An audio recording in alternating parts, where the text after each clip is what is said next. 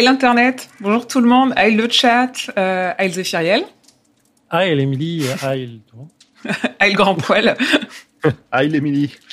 Euh, bienvenue, bienvenue. euh, Il y a du monde sur le chat. Alors déjà, merci euh, Danito19 pour le Prime. Ça me fait très plaisir. Euh, cet argent ira euh, contribuera au- à payer un tatouage à Zéphiriel, sans doute une, carte de la tour sombre dans son dos. Non, probablement pas, on le sait. Quand on aura trouvé une carte. On, on, ouais, on reparlera des cartes. Euh, salut Sankukai, salut Corée, euh, Grand Poil, tu es là, Zéphiriel, tu es là, euh, bonsoir Enardan, qui j'ai loupé encore? Et bonsoir Dabrouchka, et bonsoir Toxis. Merci d'être là. Si vous nous écoutez, euh, c'est peut-être un peu chelou parce que ceci est un épisode euh, hors série, mais pas hors série, de la 19e Palabre, qu'on a longuement annoncé, donc euh, normalement ça devrait pas être une surprise, dans lequel on va parler un peu du tome 1, parler un petit peu du pistolero, on va voir ce qu'on a envie d'en faire. Si vous nous écoutez en podcast, je vous recommande d'aller voir plutôt le replay sur euh, YouTube parce que ça peut être un petit peu chaotique vu qu'on va parler avec le chat. Voilà. En gros, ce soir, 23h30, on coupe, on a un conducteur, on va revenir sur des questions dont vous nous avez, enfin, que, des questions que vous nous avez posées, soit sur YouTube, soit sur Discord, soit sur les réseaux sociaux, tout ça. Et on a préparé des petits trucs aussi euh, dont on a envie de vous parler, qu'on a plus ou moins abordé déjà dans les, dans les épisodes précédents. Voilà. Messieurs, est-ce que vous avez des choses à ajouter pour cette introduction Non. Comment vous faites ça? Ça, j'ai pas vu, moi. Ah, il y a le soundboard de, de Discord. Oui, on a un nouveau jouet. Je vois pas. Je vois pas Il est sur, sur la fenêtre des vidéos. Quand tu passes ta- ton curseur dessus, tu as le smiley et juste à gauche, le soundboard. personne, euh, je ne sais pas. Déjà, il a réussi à se connecter, c'est bien. Déjà Ah, on va rigoler J'ai même pris ma douche et tout, je suis propre, euh, tout va bien. On a mangé, on est douché. On peut, euh, on peut parler du pistolero.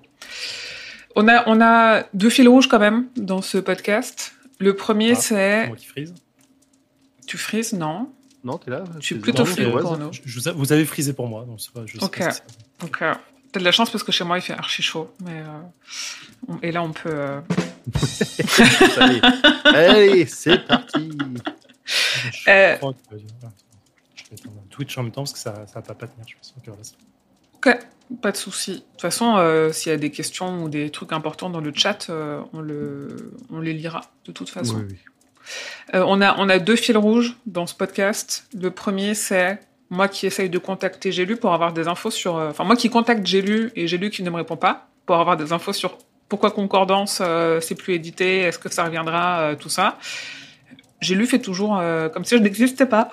voilà. T'avais pas eu... c'est- Non, c'était leur, leur CM qui t'avait fait un truc en mode Ah, bah on transmet, t'inquiète. hein. Oui, sur Twitter, en message privé, ils avaient dit on transmet au service presse et je leur avais dit bah du coup je vous donne mon mail parce que votre service presse il va pas me répondre sur Twitter et et on en est là et j'ai réenvoyé quelques mails aussi parce que moi j'avais le mail de leur service presse de toute façon donc euh, donc j'aurais pu mais on en est là.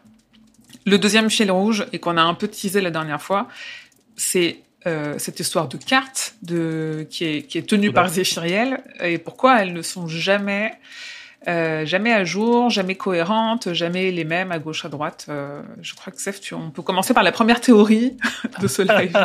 Salut Ah, Wolvie c'est, 85. C'est une énorme théorie euh, sortie de, chez moi. hein. Il n'y a rien d'officiel du tout. Mais euh, alors j'ai pas pas eu le temps de rechercher euh, de nouvelles cartes sur Etsy ou sur Redbubble ou sur je sais pas où là. Mais cependant, soyons francs, on sait que King n'a jamais réellement dessiné une carte. Il a juste fait un schéma de l'entre-deux-mondes et des rayons. Et donc, il est quasi impossible de trouver une carte réelle de l'entre-deux-mondes officielle dessinée, quoi que ce soit. Mm. Cependant, partons un peu en théorie. euh, on sait que King fait partie de sa propre histoire. hein. Euh, Spoil euh, à mort. hein. Je suis désolé dans le chat si vous n'avez pas lu l'histoire. Oui, alors je, c'est marqué dans le titre. Hein. Soirée la tour sombre avec la 19e palabre. Attention, on spoil le cycle. Hein. On, est là pour ça. Donc King fait partie de sa propre histoire parce qu'il s'intègre lui-même dans, euh, dans le bouquin. Donc on peut théoriser sur pourquoi n'a-t-il jamais fait ou pourquoi euh, il n'y a aucune euh, carte qui n'est vraiment correcte de l'entre-deux-mondes. Mhm. J'y réfléchis un peu et je me suis dit que euh, par le biais du livre et de l'histoire, euh, King n'est que le vaisseau de Gann. C'est lui qui transmet l'histoire parce que Gann lui dit de l'écrire telle quelle. C'est un peu comme ça que c'est expliqué. Donc pour écrire, écrire l'histoire de Roland. Euh, King lui-même ne sait pas que l'entre-deux-mondes existe à la base réellement. Il pense n'écrire qu'une histoire et il ne sait pas euh, à quoi il ressemble en fait le monde qu'il écrit lui-même. Il ne fait que décrire en fait des personnages et des environnements qui sont autour de lui. Mm. Euh, et il, il écrit les rayons euh, quand à un moment l'idée lui vient de d'écrire les rayons. On peut donc imaginer que King a d'abord inventé des routes qu'il a modifiées par la suite euh, en modifiant ainsi les versions de chaque carte. C'est un premier point.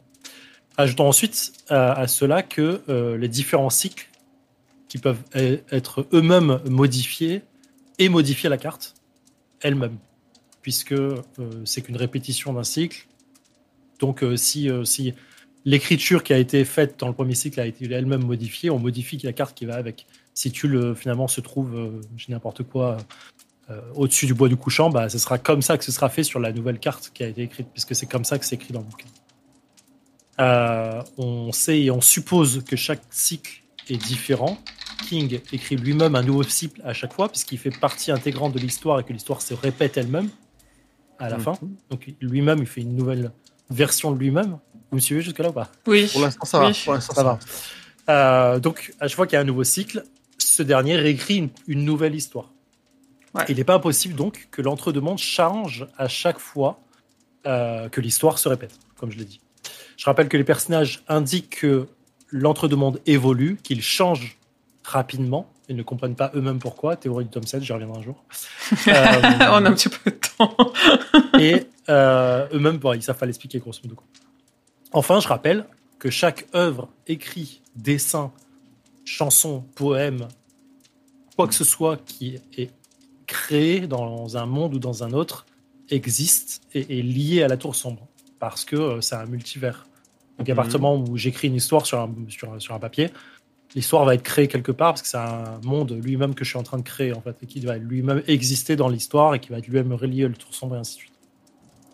Ça va jusque là Hum. Ouais, ouais. donc, chaque histoire ou dessin est susceptible de faire un lien avec l'entre-deux-mondes. Si dans l'histoire que je crée, ou le dessin ou la carte que je crée moi-même, fait un lien avec l'entre-deux-mondes telle qu'elle est décrite quelque part, je fais un lien et donc je modifie moi-même l'entre-deux-mondes. Euh, Patrick Danville est le meilleur exemple. C'est ce que j'allais dire, en fait, tu- Théorie.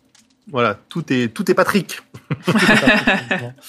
Donc chaque carte que je vois sur Internet, chaque carte que je décris, chaque carte que je regarde et que j'achète, euh, est à la fois la bonne et la mauvaise carte de l'entre-deux-mondes, puisque ce n'est qu'un multivers. Et donc c'est une version d'un cycle existant de l'entre-deux-mondes. Mmh.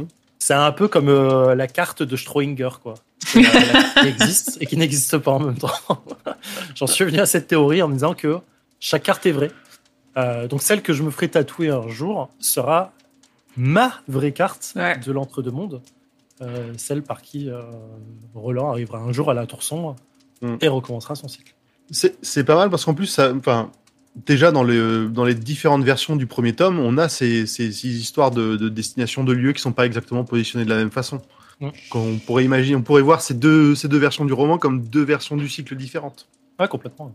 Oui, et on, on a le sujet aussi. Alors moi, j'ai commencé la lecture du tome 2, et le premier chapitre du tome 2, euh, une fois sur deux, soit King se plante, soit c'est volontaire, parce que ça a quand même été réécrit plusieurs fois.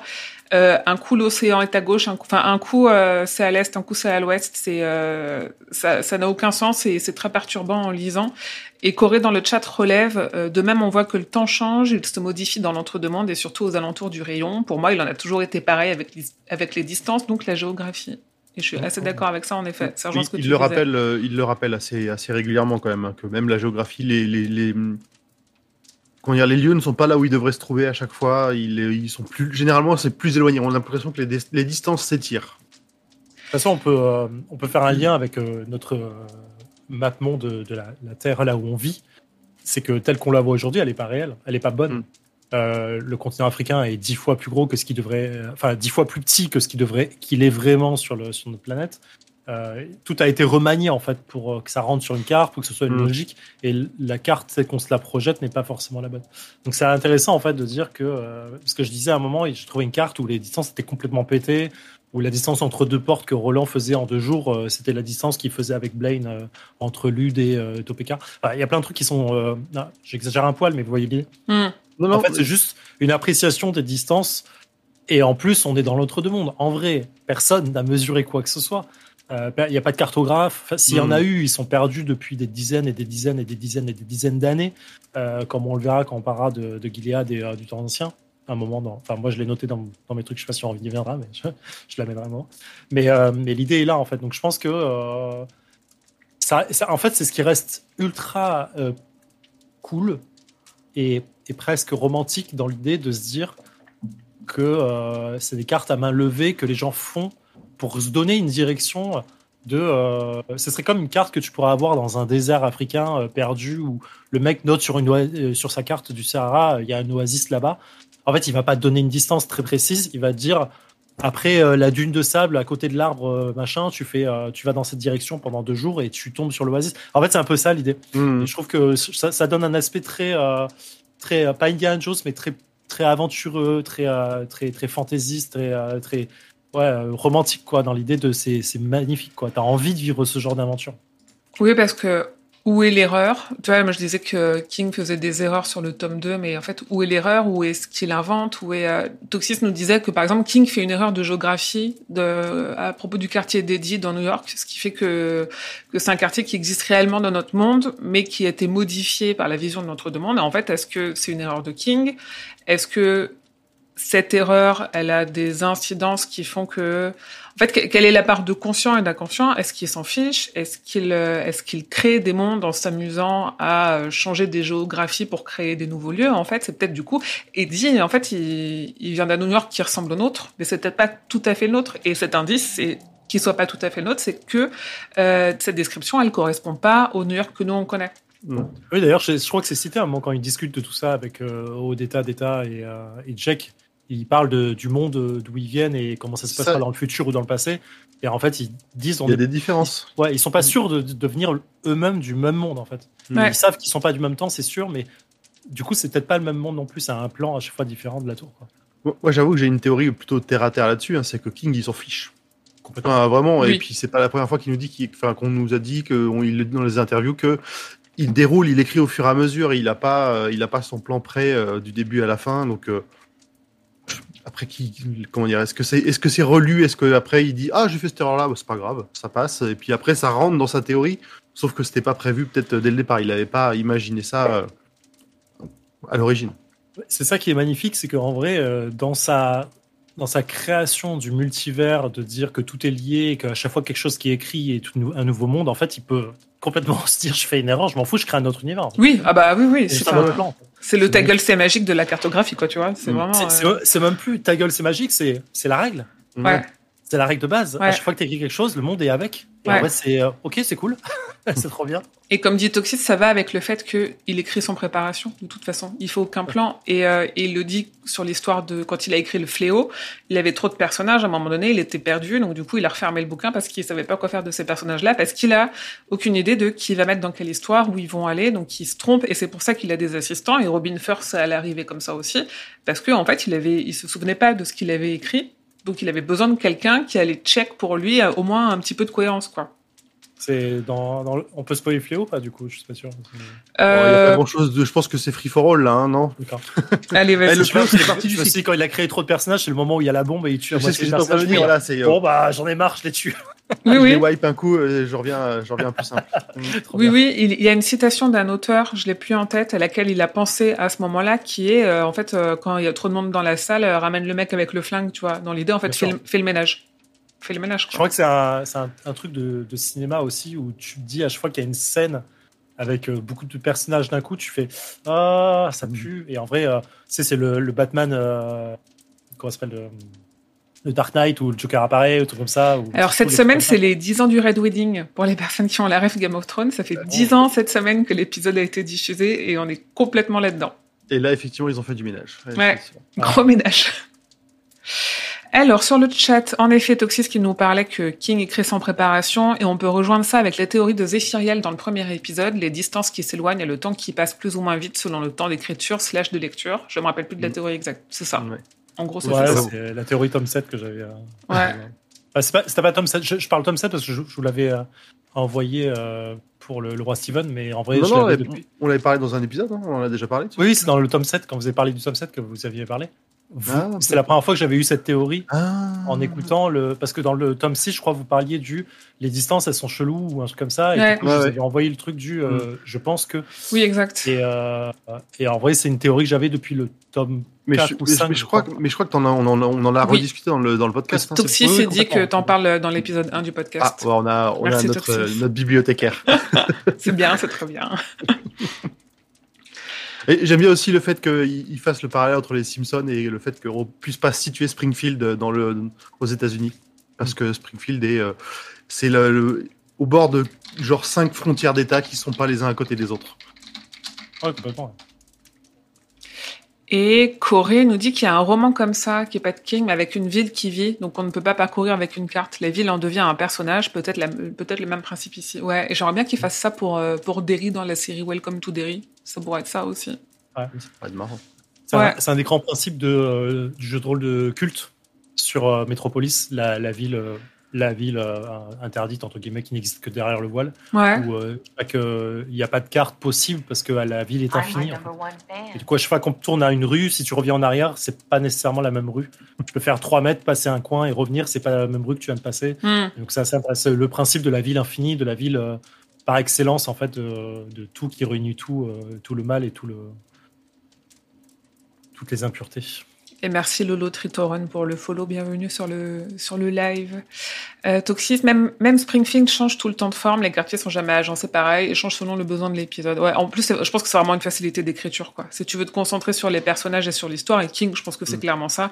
Et de savoir euh, si, bah, en fait, euh, non, l'océan était à l'ouest, bah, maintenant il est à l'est, il, il s'en fiche. Et il se peut, en effet, que l'erreur, entre guillemets, euh, en mettant des guillemets là-dessus, ait été relevé et qu'il soit dit non en fait c'est rigolo ça ajoute soit au lore soit euh, ça fera parler les fans il a en plus il est je pense qu'il est assez euh, il, il a ce type d'humour donc il pourrait complètement faire ça aussi Ouais, puis ça, ça ajoute à la confusion d'un- monde qui, Oui. enfin, qui- qu'on nous décrit comme se cassant la gueule dans tous les sens. Donc euh, les, repères, change, tem- ouais. les repères temporels, les repères géographiques n'ont n'ont plus vraiment de valeur à ce moment-là.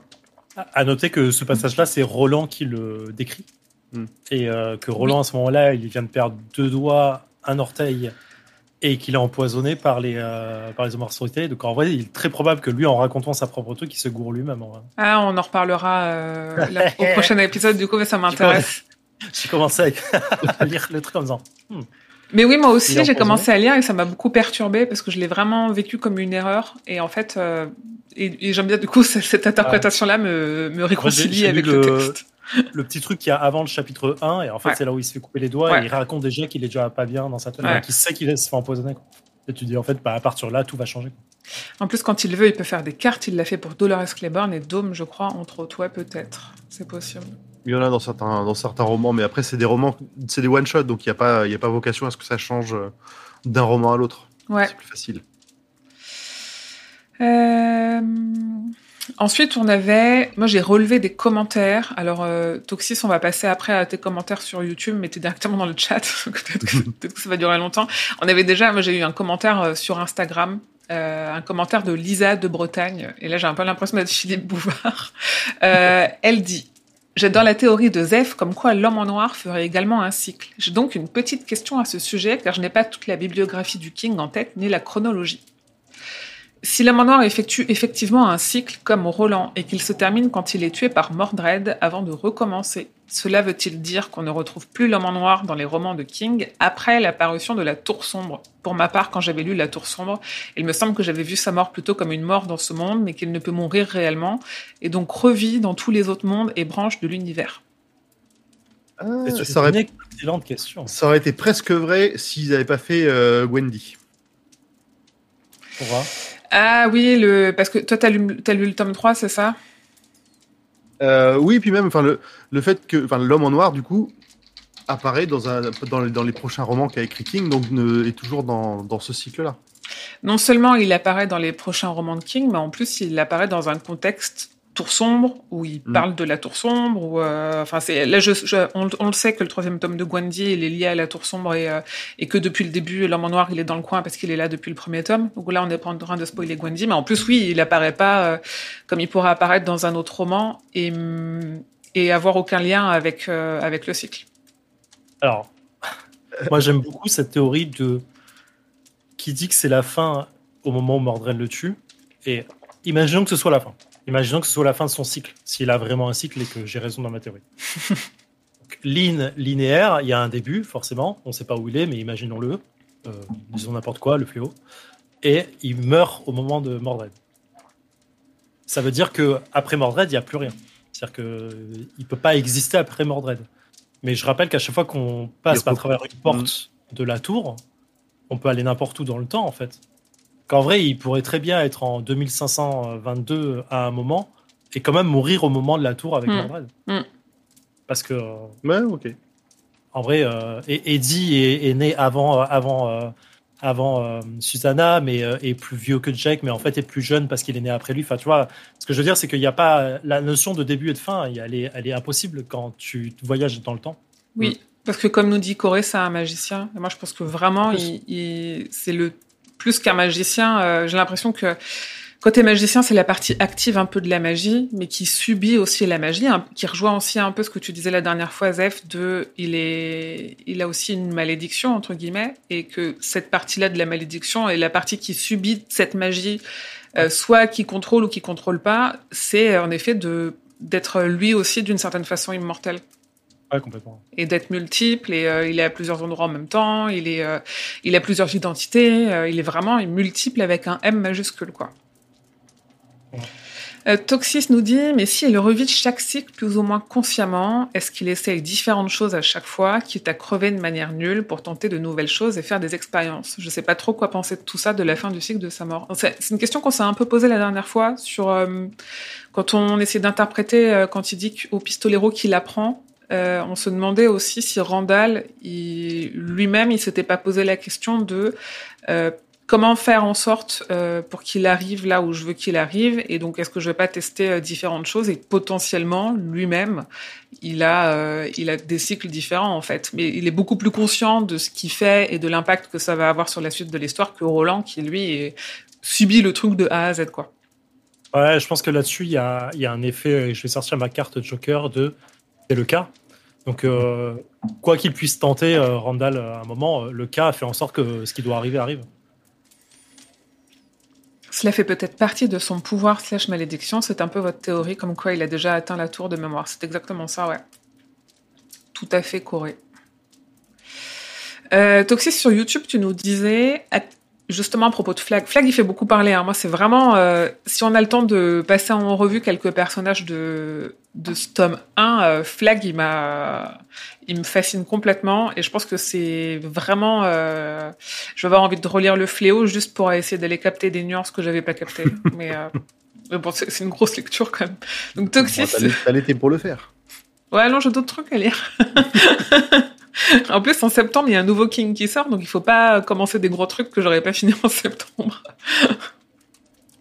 Euh, Toxis sur YouTube nous disait à quel point pensez-vous que Flag est conscient du côté méta de l'œuvre et de l'influence de King sur le cycle de Roland? Il y aurait un double sens quand l'homme en noir parle de son roi, sans parler du côté méta de la déchirure de page du livre de Roland. Ah, cette déchirure de page, moi. Euh. Conscient de la méta, je suis pas sûr. Conscient de son influence sur l'histoire, je pense. De, la méta, j'ai quand même l'impression un petit peu, parce que s'il a réécrit cet homme-là, c'est qu'il savait ce qui se passait. Enfin, il avait, je pense, quand même une partie des idées, je pense qu'il savait déjà qu'il allait s'inclure dedans. Donc c'était euh, qu'il y avait un intérêt à ce qu'on commence à trouver ces indices dans ces nouvelles versions des, des romans. Alors j'ai loupé le début de la question parce que je faisais autre chose. Je sortais le chat pour essayer de le lire en même temps et j'ai réussi à le faire. Donc j'ai ah, bravo. Voilà, je suis grande personne tu veux que je te lise le commentaire? Oui, pardon. À quel point pensez-vous que Flag est conscient du côté méta de l'œuvre et de l'influence de King sur le cycle de Roland? Il y aurait un double sens quand l'homme en noir parle de son roi, sans parler du côté méta Ah. de la déchirure de page du livre de Roland. Moi, déjà, j'adore le côté double sens quand en noir parle de son roi, parce qu'à chaque fois qu'on met un roi euh, dans, le, dans la tour sombre, on tique dessus en se disant roi en VO, c'est King, donc peut-être qu'il est déjà en train de s'inclure d'une certaine façon dedans, quoi. Pour préparer tout ce qui se passe à la fin du cycle. Ouais, en vrai, je sais pas, je, je, je kifferais Maras que King s'inclut lui-même et qu'il sache que, hé les gars, je vous envoie, regardez, je suis le roi. J'y crois- pas une seule seconde, euh, ou alors il aurait beaucoup d'humour. Euh, mais pour le côté méta de Flag, euh, je pense qu'il est. alors, ce serait idiot de penser que euh, il est au courant du cycle et qu'il comprenne pas la méta du truc, quoi, tu vois. Euh, je pense qu'il est extrêmement intelligent, en fait. Et, dans un certain sens, exactement, Enardant, je pense que Flag, c'est King, parce que c'est lui, enfin, c'est l'écrivain qui amène euh, euh, tout- toutes les problématiques des, personnages, qui amène euh, les, contraintes, qui amène tout. Donc, d'une certaine façon, Flag, c'est King. Bah, si, on file la métaphore de l'écrivain qui, comment dire, qui fait plusieurs versions, Flag, si, dans, la façon dont on le voit, c'est qu'il bah, teste de nouvelles choses avec Roland, il lui apprend, enfin il le pousse à apprendre des nouvelles choses. Ça peut se voir comme différentes versions, même ne serait-ce que différents manuscrits qui sont envoyés, qui sont re- retournés et réédités, enfin et révisés par les éditeurs. bien sûr. J'avais lu un roman, euh, alors c'est pas un roman, c'était un, un, un qu'un mec avait envoyé, mais euh, sur, euh, sur un truc du genre où le truc commençait sur une enquête complètement classique et à la fin, le personnage rencontrait l'écrivain lui-même, et euh, donc son créateur d'un côté, et, en fait, il, rentrait dans la méta du pour, pourquoi tu écris, en fait, pourquoi tu m'as créé, et le gars dit bah, parce que je peux. Mm. Et euh, je suis peut-être moi-même euh, le personnage d'une histoire que quelqu'un écrit avant moi et ainsi de suite en fait. Mm. Euh, c'était c'était ma boule comme, comme idée. Oui, c'est vrai que là, en fait, on fait comme pour les cartes, on parle d'un personnage qui est un mystère même pour King, quoi. Et, et ça, c'est cool. Parce que t'as un, un peu ce côté où il dit tout le temps, et je sais que de le répéter, que euh, ces personnages, il les réfléchit pas, entre guillemets, parce qu'il est que un, un médium et il a une histoire qui lui vient, il a une idée qui lui vient, et lui, il fait que transmettre. Donc, il se dédouane complètement de ce qui peut se passer pour ces personnages. Et du coup, il y a ce truc où, en fait, Flag, il le contrôle pas du tout. Il l'a créé, entre guillemets, il lui a donné vie, mais euh, il existe de lui-même et c'est presque Flag qui pourrait être l'influence sur King de l'écrire comme il a envie d'être écrit, quoi. J'imagine euh, un petit flag sur son épaule. Oui, oui, à l'oreille. complètement. Et on avait un autre commentaire de Toxi Somalais. Euh, quand Roland oublie la palabre, c'est un peu le côté Lovecraftien du protagoniste qui perd la raison après avoir découvert un savoir interdit qui bouleverse sa conception du monde. Et je trouvais ça intéressant de, en effet, de relever l'influence Lovecraftienne qu'on n'avait pas relevée à ce moment-là, qui n'est jamais un hasard chez King. Non. Alors, on l'a pas relevé, mais je crois que je faisais allusion à Azathoth quand, euh, quand Roland veut la fin en fait, du, euh, de l'espace-temps et qu'il comprend plus ce qui se passe. euh, je Oui, oui, ça pour le côté, euh, pour le côté indicible, machin, mais le, le côté d'avoir perdu la mémoire, on l'avait pas Ouais. relié directement. Donc Exactement. c'est- bien sûr, complètement, c'est trop bien. C'est l'élément perturbateur. Ouais, c'est complètement un élément perturbateur. Flag. C'est l'élément perturbateur et sûr à la fois Randy Chou, dit euh, Urde. Randichou. C'est- un peu son, c'est un peu son, pré- son, pré- son personnage préféré. Oui, et bienvenue aux nouvelles personnes que du coup on n'a pas saluées, euh, notamment Urde et notamment euh, Adèle qui nous regarde depuis l'Écosse. Oh. Adèle est en voyage, mais elle est quand même avec nous. C'est cool, c'est très cool. Euh, et hier, j'avais, hier, j'étais en live sur cette chaîne où on a fait le live euh, Actualité de King, que, chaque premier dimanche du mois sur, euh, sur cette chaîne, n'est-ce pas? Et on m'a demandé si on allait comparer les deux versions du Pistolero. Parce que c'est vrai que Zef, toi, tu t'es, hum, tu l'as fait euh, chapitre par chapitre euh, dans chaque épisode au fur et à mesure. Si on devait faire un bilan un peu du tome 1, enfin du, du tome 1 en V1 et en V2, qu'est-ce qu'on peut conclure des personnages et de l'histoire en termes de différence? Et qu'est-ce que King a essayé de faire et de préparer dans l'idée? Est-ce qu'il y a des choses essentielles ou est-ce que c'est du détail et de la préparation paiement Euh, essentiel, je, je pense pas. Il n'y a pas beaucoup de choses qui sont euh, qui sont essentielles dans les changements. Enfin, on l'a vu euh, quand, vous pouvez le dire largement, je pense, au fur et à mesure de ce qu'on a vu. Le, moi, il y a deux trucs qui me que je trouve très forts, mais qui sont clairement du fait qu'il ait déjà fini le cycle ou qu'il était en cours de finition et qu'il il voulait juste étoffer tout ça. C'est effectivement rajouter des références dont il avait besoin pour la fin parce qu'il les a rajoutées un peu à l'arrache et qu'il s'est dit tiens, ce serait marrant que euh, ça fasse un peu le, le fusil de Chekhov, quoi. Et, euh, et surtout, il y a un gros effet de, euh, de rajeunir, entre guillemets, le, ou, pas rajeunir, mais euh, rendre plus doux, plus sympathique Mm. Roland, en fait. Mm. Parce que dans la V1, il est vraiment un gros connard. On a le droit de- on a le droit de dire connard ou pas? Ouais, si tu peux, Oui. tu peux. Mais- en plus, j'ai- souvenir que, euh, enfin, surtout à Tulle, il était vraiment dans la première version quand tu nous l'écrivais, c'était c'était horrible. Il était implacable. Il, se servait de tout le monde. Mais la façon Bah, dont il- tue Ali, euh, Voilà. ouais. Mm. C'est un bon exemple, hein. Euh, voilà. Et en fait, euh, le gros changement, c'est la lettre euh, que Randall, enfin Walter Odim donne à Ali avec euh, le numéro 19 et, euh, Mm. Et euh, ça va te rendre folle et ainsi de suite pour justifier la mort euh, qu'elle va, qu'elle va subir derrière par, euh, par Roland. Parce que du coup, ça rend Roland euh, plutôt sympathique, quoi, euh, en mode euh, je t'achève parce que tu as besoin de mourir. Alors qu'à la base, il- l'achève juste parce qu'il est, il est, elle est entre elle et quelqu'un, quoi. Oui. Euh, Juste pousse-toi en fait, meuf. Euh, Ouais, Qu'est-ce que tu fais sur mon chemin? Euh, Juste pousse-toi. Tu gênes. Euh, donc ouais, pour moi, il n'y a pas grand changement. Le, on, on sent la différence d'écriture hein, quand même. On l'a pas, on l'a pas trop relevé, mais si vous avez, si on lit la V1 et la V2, euh, on a quand même un style d'écriture qui est un peu plus agréable à lire sur la V2.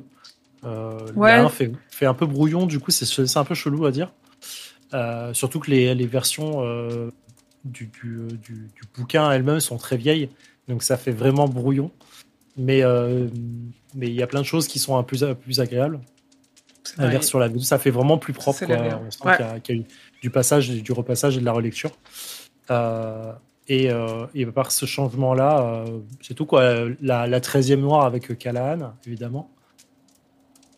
Euh, qui a a- rajouté, qui est le gros point de What the fuck, trop cool. Oui, la, la meilleure préparation paiement de ce tome 1, outre les, les mentions à euh, ton cycle, machin, tu fais toujours les mêmes erreurs et tu progresses, blabla, le, ce coup de « Ah, j'ai l'impression qu'on est observé » et en fait, c'est Callahan qui est derrière et qui est accueilli par l'homme en noir qui a fait un aller-retour en arrière, c'est... euh, ouais. T'en reparles et, à chaque fois, je suis. Mais de quoi il parle non, mais, non, mais au moment où tu, tu prononces ces mots-là, je sais de quoi tu parles, mais je l'oublie à chaque fois. Alors que, effectivement, je suis d'accord, hein, c'est c'est vraiment Ouais. énorme cette, euh, Ouais. cette préparation, ce, ce- ce petit, juste, mais ce petit détail qui, te, qui prend toute sa signification quand tu as tout lu. Mais à chaque fois, à chaque fois, ça me tue. À Corée Ah, dit c'est pareil. Mm. C'est ma boule. Et euh, ça, et du coup, euh, réunir euh, Farson, Walter Odim, Martin dans le même corps de Oui. Randall. Faire en sorte que ce soit la même personne et que Mm. on n'ait plus une espèce de euh, coalition euh, des méchants avec euh, quelqu'un à leur tête et le roi cramoisi ou la bête ou ainsi de suite. On a juste une personne qui agit au nom du roi cramoisi. Et ça, c'est en fait, c'est int- int- intéressant parce que ça montre. parce que Farson, on va en parler après, mais il est. En vrai, il est pas sympa. hein. Il, il paraît. euh, Enfin, encore une fois, on revient sur l'homme de bien, entre guillemets, mais Mm, mm. il, est, il est vraiment. Enfin, c'est l'équivalent de, euh, de Vlad Tepes euh, et de sa mythologie, quoi. Tu vois, J'ai Le pas la ref. Qui, qui dînait avec. Dracula. euh, ouais. Avec. euh, Ah, le Dracula. de Tepes, non, oui, c'est le Dracula, mais le comte Dracula dans le Ouais. sens euh, le guerrier, pas le vampire. Où Mm. Le guerrier était censé être un, un, Un libérateur. un libérateur qui en fait empalait les gens et, et découpait des têtes et dînait avec les têtes coupées à côté de lui et ça le gênait pas de l'odeur des cadavres. Tu vois, il y a un, peu ce côté monstre qui, euh, qui a participé à la création de, du vampire. Mais euh, et du coup, euh, Farson, c'est vraiment un peu ça quoi. Et c'est assez agréable de voir que du coup, il réunit ça sur un seul être qui est magique, euh, démoniaque un peu, qui Mm. représente tout ce mal quoi. Mais Il représente aussi euh, l'anarchie, la contestation contre le système établi. Ça pourrait être. Ouais. Moi, je pense euh, là, comme ça, tu vois, genre à Immortan dans, euh, dans, dans Fury Road, tu vois. C'est le, le leader charismatique qui veut euh, renverser les choses en, les choses en place. Ouais, j'ai j'ai une, une- page et demie sur euh, tout ça après, euh, parce que je crois que c'est au conducteur. euh. Oui, au pire, euh, si on approche de la fin, ouais, on a dit qu'on a arrêté à 23h30.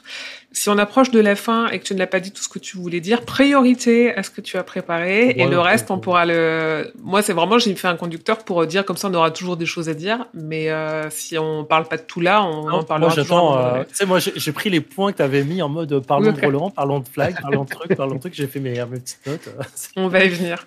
Et du coup, sur cette histoire de V1, V2, Toxis a l'impression que les ajouts étaient toujours bien placés et jamais trop aussi. Ouais, je trouve aussi. Ouais.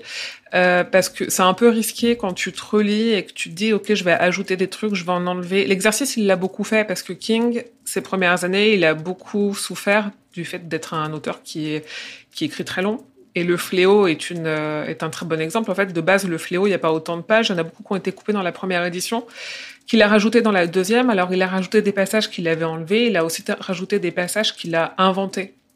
Enfin, qui, en tout cas, qui n'étaient pas dans la première version et qu'il a réécrit spécialement pour la deuxième édition que lui, il a poussé. Et quand on compare, en fait, ça sert le récit à chaque fois. C'est pas euh, c'est pas du vide, c'est pas du blanc, ça sert le récit. Là, je trouve que la V2 elle apporte beaucoup en subtilité sur certaines descriptions que tu nous lisais, que tu nous relisais.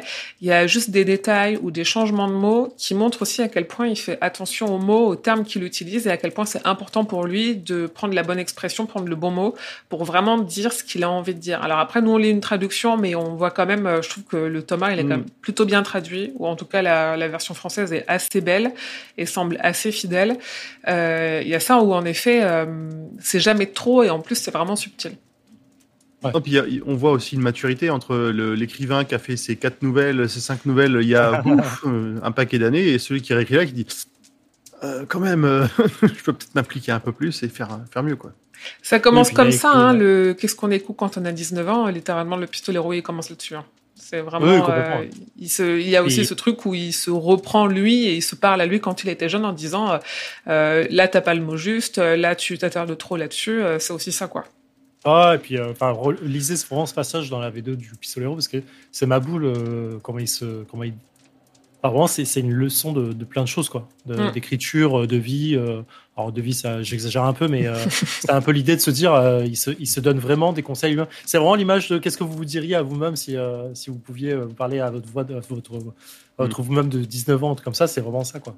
Et tu vois, moi, dans mes deux versions, que je montre à la caméra, désolé pour ceux qui sont en podcast, ça c'est la V1 et ça c'est la V2. Alors c'est pas tout à fait la même taille, mais après à l'intérieur, euh, si on compare les tailles de texte et tout, c'est quand même le, c'est 245 pages euh, les deux. Donc ça montre aussi que euh, c'est pas, peut-être que du coup là, je pense que les pages de la nouvelle de la nouvelle version, il y a un petit peu plus de texte dessus, mais il rajoute pas non plus 50 pages à un, à un tome qui de base n'en fait pas beaucoup. Quoi. Les ajouts V2 aussi détaillés en sachant où il va, en ayant tout en tête, ça a dû être un travail de fou à fournir, en plus de ses autres d'écriture à côté, etc. Ça me fascine, il est vraiment trop fort. Ouais. Ouais, l'esprit de King, quoi. C'est vraiment. Euh, J'aimerais bien savoir l'implication de Robin. De Robin Firth euh, là-dedans. Je pense qu'il y a beaucoup d'elle aussi sur. Euh, ce serait cool qu'on mette euh, une ref là, ce serait cool qu'on mette une ref là. Comme ça. Je sais pas à quel point elle va lui suggérer, euh, en effet, euh, ce.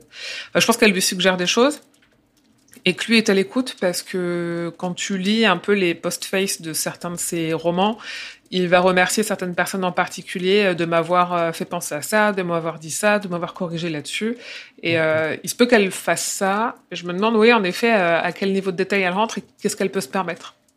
En tout cas, qu'est-ce qu'elle se permet Parce que je suis sûre qu'il pourrait lui permettre beaucoup de choses, mais elle, euh, comment elle se, elle se positionne là-dessus? Elle a dû l'appuyer pas mal, ouais, certainement. Très bien. Euh, euh, on a fini sur la partie commentaires que j'avais relevée on a, on va passer euh, Yo les BG, salut Jauge, salut Jauge Dread, bienvenue. Euh, Adèle La je n'ai pas lu la V2 et en réalité je pense que ce n'est pas problématique lire le cycle avec la version. Non, non, non. En fait, on voit, en fait, ça change rien euh, à l'essence de l'histoire. Au pire, ça va juste changer euh, le, ton appréciation de Roland. Ouais, ça, a une importance quand même pour apprécier le cycle ou pas, hein. voir un peu différemment, mais c'est pas c'est sûr qu'il est encore plus antipathique, mais moi j'aime bien le Roland antipathique. Tu vois, là je dans la V2, on, anticipe un peu ce qu'on va amener après mhm. sur euh, sur Roland, mais euh, dans la V2, je le trouve trop mhm. euh, trop le cul entre deux chaises. Ah bon? Ouais, on y reviendra, on va y revenir. On va y revenir. Ok.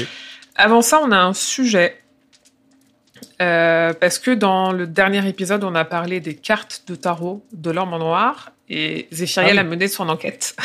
Ah, c'est la fin, c'est la fin de mon carnet. et bonjour des oui, oui, mais je t'ai dit que je leur montais dans le conducteur pour qu'on soit sûr d'en parler. Parce que Zéphiriel a mené son enquête et Alors, va nous parler des cartes de tarot. Donc, Euh, en, en vrai, j'ai j'ai une pote, j'ai plusieurs potes qui, qui sont de la cartomancie, euh, truc machin là. Euh, et du coup, euh, j'ai envoyé ça à une pote qui, euh, qui se connaît du coup un peu mieux que moi et qui j'ai dit, hé, regarde, je suis en train de lire un bouquin trop bien, tu devrais lire. Et euh, dedans, il y a des euh, il y a des cartes de tarot. Et du coup, je me pose la question de savoir ce que ça représente à la base et euh, si elles sont vraies ou pas. Donc, je crois qu'on l'avait dit la dernière fois, il y a beaucoup de cartes qui sont pas euh, dans le tarot. euh, alors, je sais pas si c'est le tarot de Marseille, euh, tarot de. de Il y en a Lyon, plusieurs, de il y en a Paris, plusieurs. je sais pas. Euh, mais l'idée, c'est. euh, je me moque un peu, hein, je devrais pas, mais euh, dans l'idée. Tu dis quand tu veux que je montre l'image que tu veux qu'on montre. Ah bah, tu peux, hein, quand tu veux. Je- Ok. je- Et si vous voulez je la vais- voir en grand, je la mets dans le chat aussi. Il y a- Je il y a- l'ai- je l'ai pas Il y a dans le toutes les cartes de, de taromancie là-dedans, mais je sais pas euh, laquelle est laquelle. J'ai pas pointé. Je vais pas pointer. Je suis désolé. Mais on va parler du pendu, évidemment, euh, pour euh, commencer par Roland. Euh, euh, donc, le pendu existe dans les cartes de tarot euh, mancie de base. Euh, c'est l'idée du changement, euh, de changement de perspective, de changement de point de vue, parce que le pendu à la base dans le carte de tarot, il est pendu par un pied, la tête en bas. C'est important pour la suite. Donc c'est le changement de perspective par logique. Euh, c'est aussi le- la personne qui est minimaliste. C'est un peu, je crois que c'est Marie Kondo, c'est ça? Qu'il a, il, il a rien dans les poches. Il a pas de, puisqu'il a pas de, il peut pas les garder puisqu'il ça tombe. Euh, donc c'est aussi euh, savoir se délester de son euh, matériel présent, de ses possessions, de ce genre de choses. Donc si je devais faire un lien avec notre bien-aimé Roland, je dirais que c'est justement celui qui n'a rien parce qu'il ne fait que voyager en fait. Il n'a pas de maison, il n'a pas de, propriété. Euh, il fait que avancer sans bien réel. Est-ce qu'on peut pousser le vice au fait de dire qu'il avance sans qu'il sans ce qui compte vraiment Euh, Ah oui, pardon, je me relis.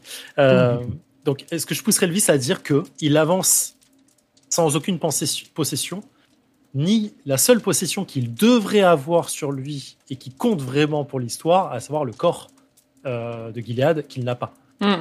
Parce que, tête en l'air, je sais pas.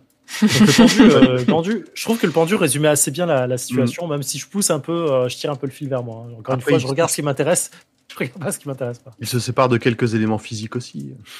Oui, oui, Jack, tout ça. Alors, euh, en parlant de sacrifice, le marin, donc notre fameux Jack, euh, il n'y a aucune carte euh, du marin dans la Tormancie, mais j'ai décrit un peu l'idée du personnage à ma pote qui m'a dit alors, il n'y a pas grand chose, elle m'a dit ah, qui s'en rapprocherait le plus, ce serait le fou. Euh, C'est. J'ai rigolé tout seul, je suis désolé.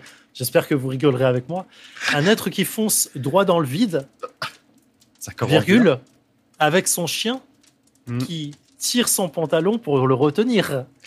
Lol. Lol. Alors, J'ai trouvé ouais, ça assez intéressant.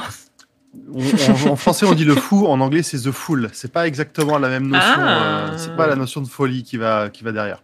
Oui, bon, c'est- tu vois l'idée. tu vois l'idée. Oui, oui, non, non, mais c'est juste pour préciser aussi que euh, cette petite différence, je pense, elle est importante. ouais. Je Merci précise donc Adèle que pour le, prime. que le chien, Merci. euh, c'est euh, Hot. hein, Oui, bah oui. pour ceux Oui. qui n'avaient pas la ref. Oui, oui. Pour ceux qui aiment euh, les euh, chiens en barbecue. Oh, ça se fait Oh. pas. Non, non. Voilà. Tu le mérites. Désolé. désolé.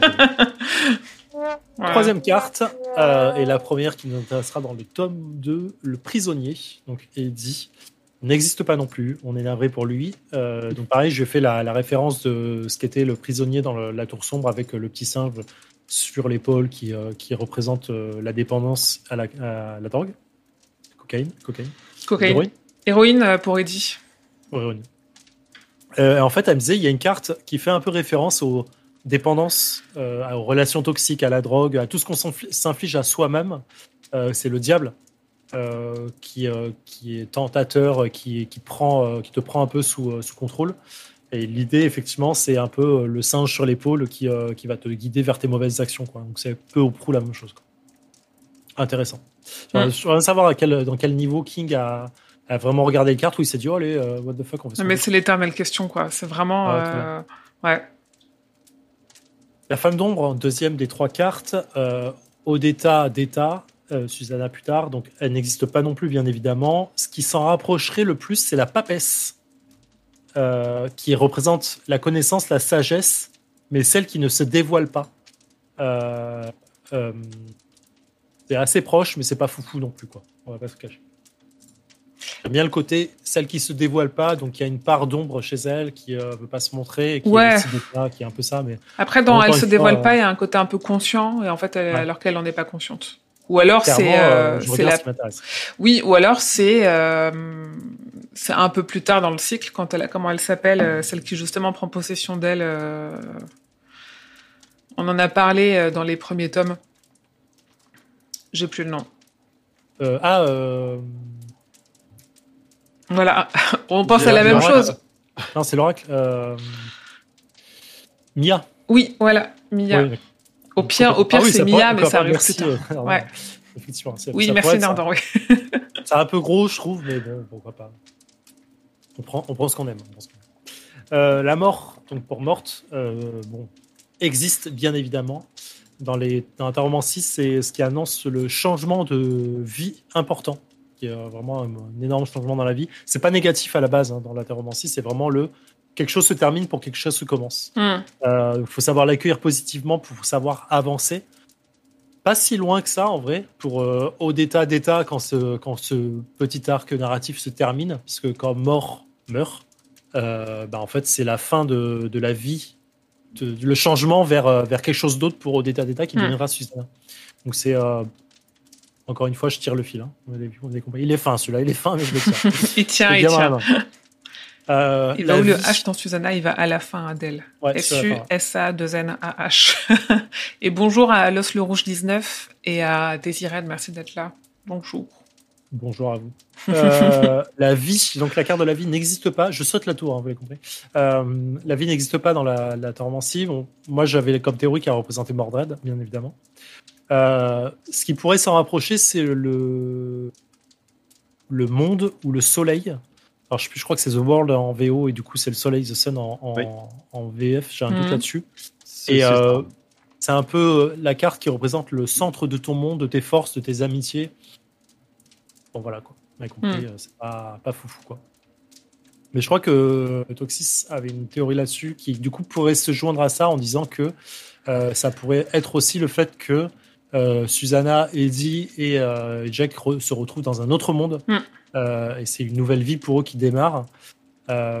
Cependant, oui, il y a les deux, effectivement, Adrel, tu as raison. Et, mais je suis pas en accord avec cette théorie du tout, donc je, je vais l'oublier. Ça Pour n'existe moi, pas. pour- non, pour moi, c'est, ils sont morts, en fait, c'est un paradis, mais ils sont morts. Et la Oui, tour, donc, qui existe vraiment dans le, euh, dans le tarot, euh, qui est traduit en maison de Dieu euh, pour en VF, mais qui est bien The Tower en anglais. Hmm. Euh, alors c'est un peu la, c'est un peu la représentation de la tour de Babel, bien évidemment. C'est celle qui t'oblige à reconsidérer les choses, tes croyances, ton monde, ta vie. Est-ce que j'ai besoin de dire plus que ça pour dire que ça représente vraiment la tour, quoi. Hmm. Voilà, donc c'était c'était fun de, de, de, de, de retrouver un peu ces, ces trucs, de faire ces petites recherches. En vrai, c'est pas fou. Quoi. C'est marrant parce que Urde nous dit qu'elle avait pas du tout les mêmes cartes quand elle nous en avait parlé dans le roi Steven. Ça veut dire qu'il y a. Moi, j'y connais rien. Ouais. Honnêtement, j'avoue tarot, elle, le tarot de, elle disait le tarot de Tot. Tot. Ok, donc il y a plusieurs tarots différents. Oui, oui. D'accord. Est-ce que dans le, dans le tarot de Thoth, il y a des bagues?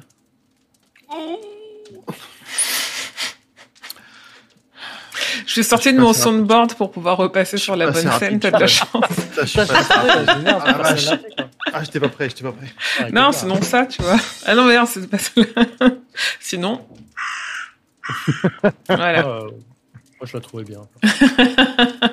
Oh, elle passe, ok, c'est ennemi, c'est ennemi. Non, une carte de bague. Très bien. euh, Du coup. Mais tu remercieras ton ami hein, pour, pour les informations. Ah, le cool. tarot de Thoth est cité.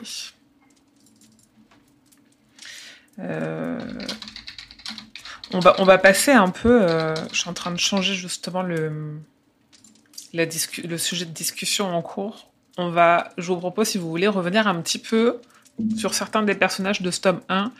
Euh, Ur nous dit, pour les cartes, c'est de l'appréciation personnelle, ouais. Et c'est intéressant de découvrir cet univers. en effet. c'est intéressant à comparer. Ok, cool. Non, c'est bien, c'est pas une science exacte. Euh, J'aimerais bien commencer à parler de Roland. Euh, rappel sur Roland. Euh, si on s'en tient à concordance. J'ai relu mon concordance et en plus, j'ai fait j'ai bien fait mes devoirs, j'ai mis euh, plein de, de, trucs pour dire. Alors là, là il y a Roland, euh, là il y a Arthur Lenné, là il y a Nort. Euh, voilà, on peut revenir sur Sylvia Pittston, sur Farson, sur Roland, sur Walter, sur Cort, sur Jake, l'étranger sans âge, elle de Arthur Lenné et Nort et Sylvia, je les ai déjà dit. J'ai préparé. Euh, Roland, on nous dit que c'est le dernier héritier de la, de la dynastie des pistoleros de l'entre-deux-mondes. Il est aussi le dernier descendant humain d'Arthur l'aîné, c'est pour ça que je l'ai relevé, le roi mythique du tout monde. Il est né dans la baronnie de la Nouvelle Canaan. Ça, il il l'explique lui-même hein, dans le tome 1. Euh, dans, il est dans le monde de l'intérieur avant que le monde ne change. Il porte toujours les pistolets à crosse de bois de santal de ses ancêtres, les pistolets dont les canons ont été coulés avec le métal d'Excalibur, l'épée d'Arthur l'aîné. Rien que là, on peut en parler pendant une heure. Après, on a déjà pas mal parlé du mythe arthurien. Euh, on, on, peut en reparler si vous voulez. Première question, et je vais faire un sondage dans le chat. euh, Roland, on l'aime bien ou on l'aime pas?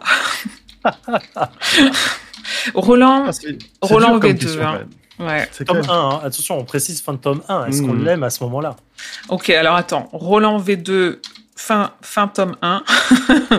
on l'aime ou on l'aime pas? On l'aime On l'aime ou on le quitte. Hein. on l'aime ou on l'aime pas. Alors, on l'aime, on l'aime pas et bof, voilà. Euh, vous avez deux minutes pour voter dans le chat. C'est parti. Euh, moi, je réponds, je l'aime. Ok, vas-y, développe. Ah non, vas-y, vas-y, vas-y, par contre, partir. Non, non, vas-y. Bah, moi, je l'adore, Roland, bien sûr. C'est euh, forcément le personnage qui me fait rentrer dans, dans le Six, c'est le personnage que j'admire c'est Clint Eastwood. Je ne peux pas ne pas l'aimer, euh, même s'il a ses défauts, hein, bien sûr. Mm. Mais j'aime beaucoup ce personnage parce que c'est un personnage qui, c'est le personnage qui subit par excellence, euh, celui qui subit le cycle, celui qui est guidé par l'aventure, par la prophétie. Euh, quand bien même, en fait, on, il tue, il, sacrifie ou il fait, il fait sa quête, c'est impossible. Enfin, pour moi, impossible de lui en vouloir. C'est le héros euh, simple d'esprit, je mets des guillemets là-dessus, par excellence. C'est celui à qui on dit avance, donc il avance. Il fait rien d'autre en fait. Il pense euh, prendre ses propres choix, ses propres décisions, mais c'est rien. Euh, rien de tout ça en fait. En fait, il sait rien, il doit avancer pour découvrir, il doit avancer pour comprendre, il doit avancer pour découvrir l'aventure et pour découvrir ce qu'il y a derrière la porte et ainsi de suite. on peut penser qu'il fait les bons ou les mauvais choix, mais en fait, le fait est qu'il fait zéro choix parce qu'il fait que ce qu'on lui dit de faire. C'est un peu, euh, un peu l'analogie du mérovingien dans Matrix 2. Quoi. On vous dit de venir ici, vous venez en bon petit soldat, mais en vrai, euh, vous savez pas pourquoi vous venez. Et vous allez le découvrir parce que vous venez. Et c'est ça qui est, qui est assez fou, en fait, dans, dans ce genre d'idée-là. Euh, du coup, il subit tout, même son statut d'élu de Gilead, de euh, Pistolero qui doit être le premier, de celui qui doit sauver le monde et sauver la tour, tout ça, tout ça, il le subit, il le choisit même pas. En fait, c'est vraiment des conséquences à des choix qu'il a l'impression d'avoir fait un moment, mais qu'il n'a pas fait. Et euh, du coup, c'est une histoire qui est tracée. C'est le cas. Hein, je sors mon Joker une deuxième fois. Euh, au-delà de ça, j'adore la façon d'être qu'il qu'il donne, d'accepter les choses sans étonnement, qui montre que tout est possible autour de lui parce qu'il accepte tout, euh, démon, oracle, magie, euh, même tuer une ville sans broncher, il l'accepte, il le fait. Tout est logique, tout fait partie de son monde et il n'y a pas de, a pas de remise en question de ça en fait. Euh, j'aime bien la, en fait c'est une, forme de cristallisation de son époque et de son propre personnage. Il, se justifie lui-même dans ses actions en fait. je trouve ça, je trouve ça quoi. Mmh. Le sondage est terminé. Et après, peut-être que tu as influé les gens parce que à 56% on l'aime, 22% on l'aime pas et 22% bof. après, alors là, en plus, on, alors on juge un peu Roland euh, en sachant le reste du cycle. Moi, je suis persuadée que le fait que je sois quand même plutôt bof, c'est parce que je reste sur ma, ma première impression. Et que ma première impression, c'est euh, le Thomas, un mec un peu froid, un peu vengeur, un peu euh, et, et, où, et, où, je me demande où, où, ça va venir. Et en fait, on, moi de base, je l'apprécie pas trop. Roland, c'est pas quelqu'un qui me parle. Euh, je j'apprends à l'apprécier parce qu'il y a ce côté qui nous disait ça Danito19 qui disait on peut aussi aimer le détester. Et moi, du coup, j'apprécie après toute cette dualité qu'il a et ce côté je vais à tout prix aller à la tour et je vais sacrifier toutes les personnes qu'il faudra. Et en même temps, je les aime bien, j'ai pas trop envie de les sacrifier. Ça, je vais apprendre à l'aimer. Mais je suis quand même resté ce truc sur si je m'en tiens juste au tome pas trop. Hmm.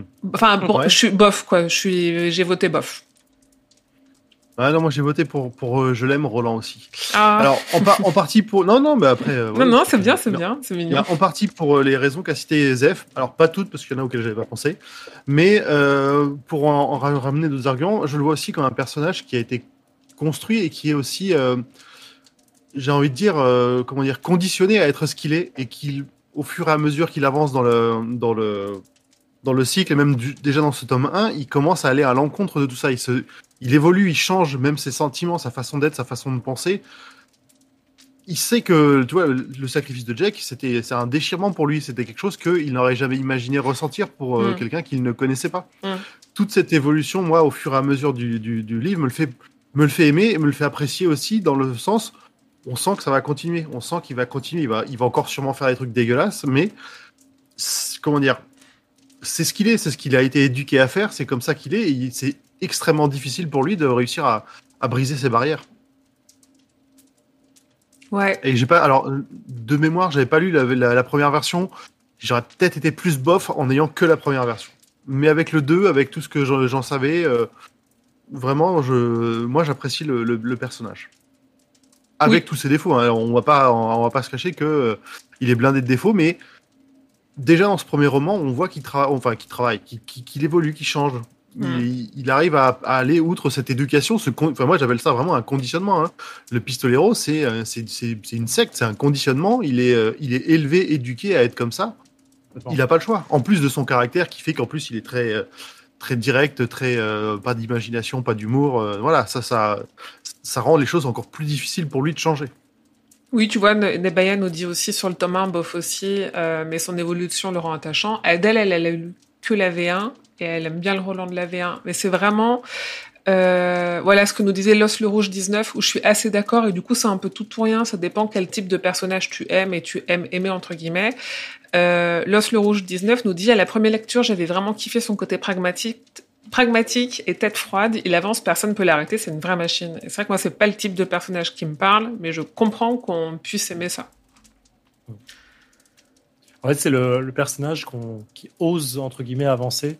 Mais ose dans le sens, euh, t'as l'impression qu'il, encore une fois, qu'il fait ses choix. pour moi, il les fait pas, mais. Ouais. Euh, qui, se dit, OK, euh, faut tuer une ville, bah, OK, on y va, quoi.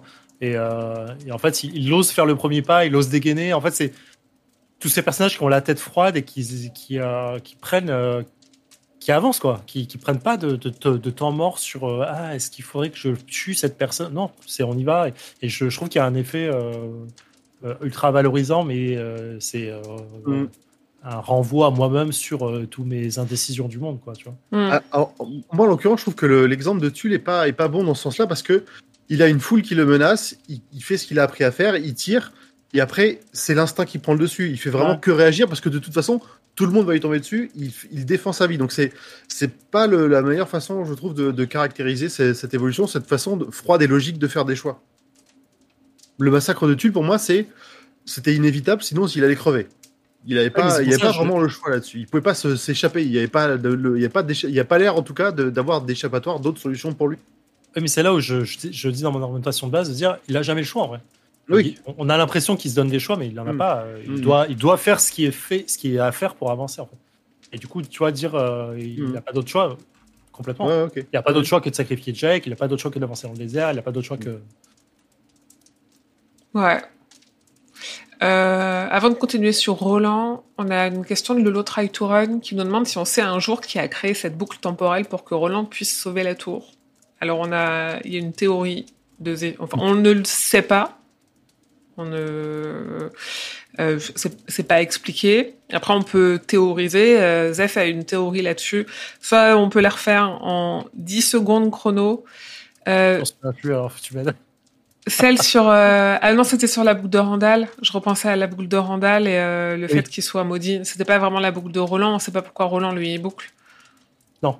Hmm. Mais en vrai on, on, peut partir sur le même truc. Je pense pas que ce soit Gann ou ou, un des protecteurs du monde euh, qui, C'est qui pourrait être. euh, euh, En vrai, c'est la tour.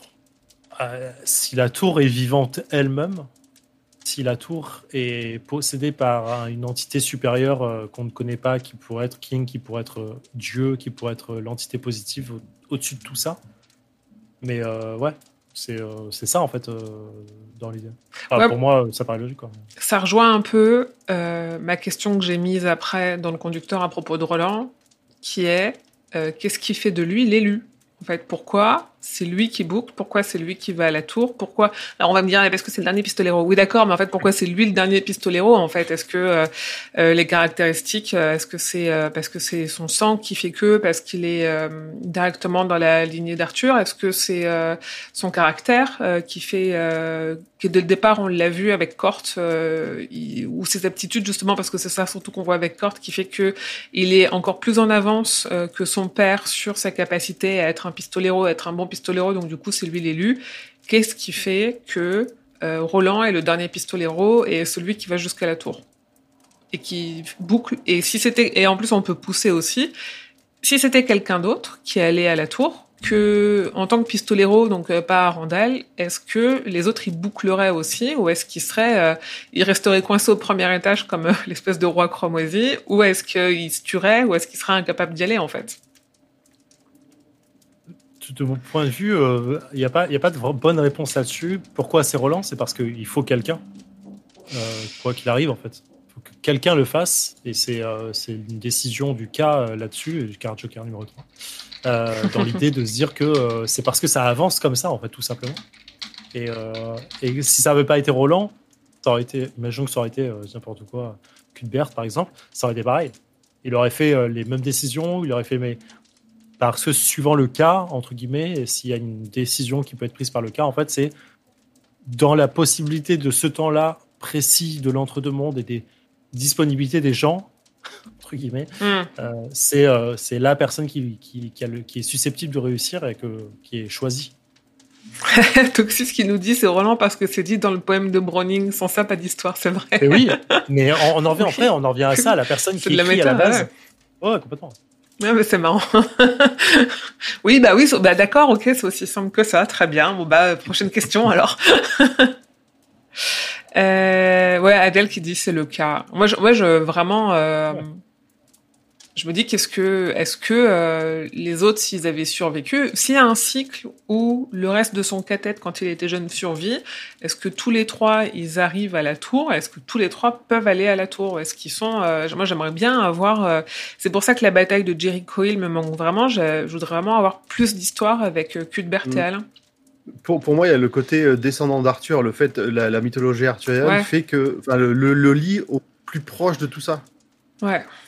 Qui fait que même si son cadet avait survécu, il serait peut-être allé à la tour sombre, mais lui aurait été là de toute façon. C'est lui qui aurait fini par rentrer dedans. En tout Oui. cas, c'est comme ça que je le vois.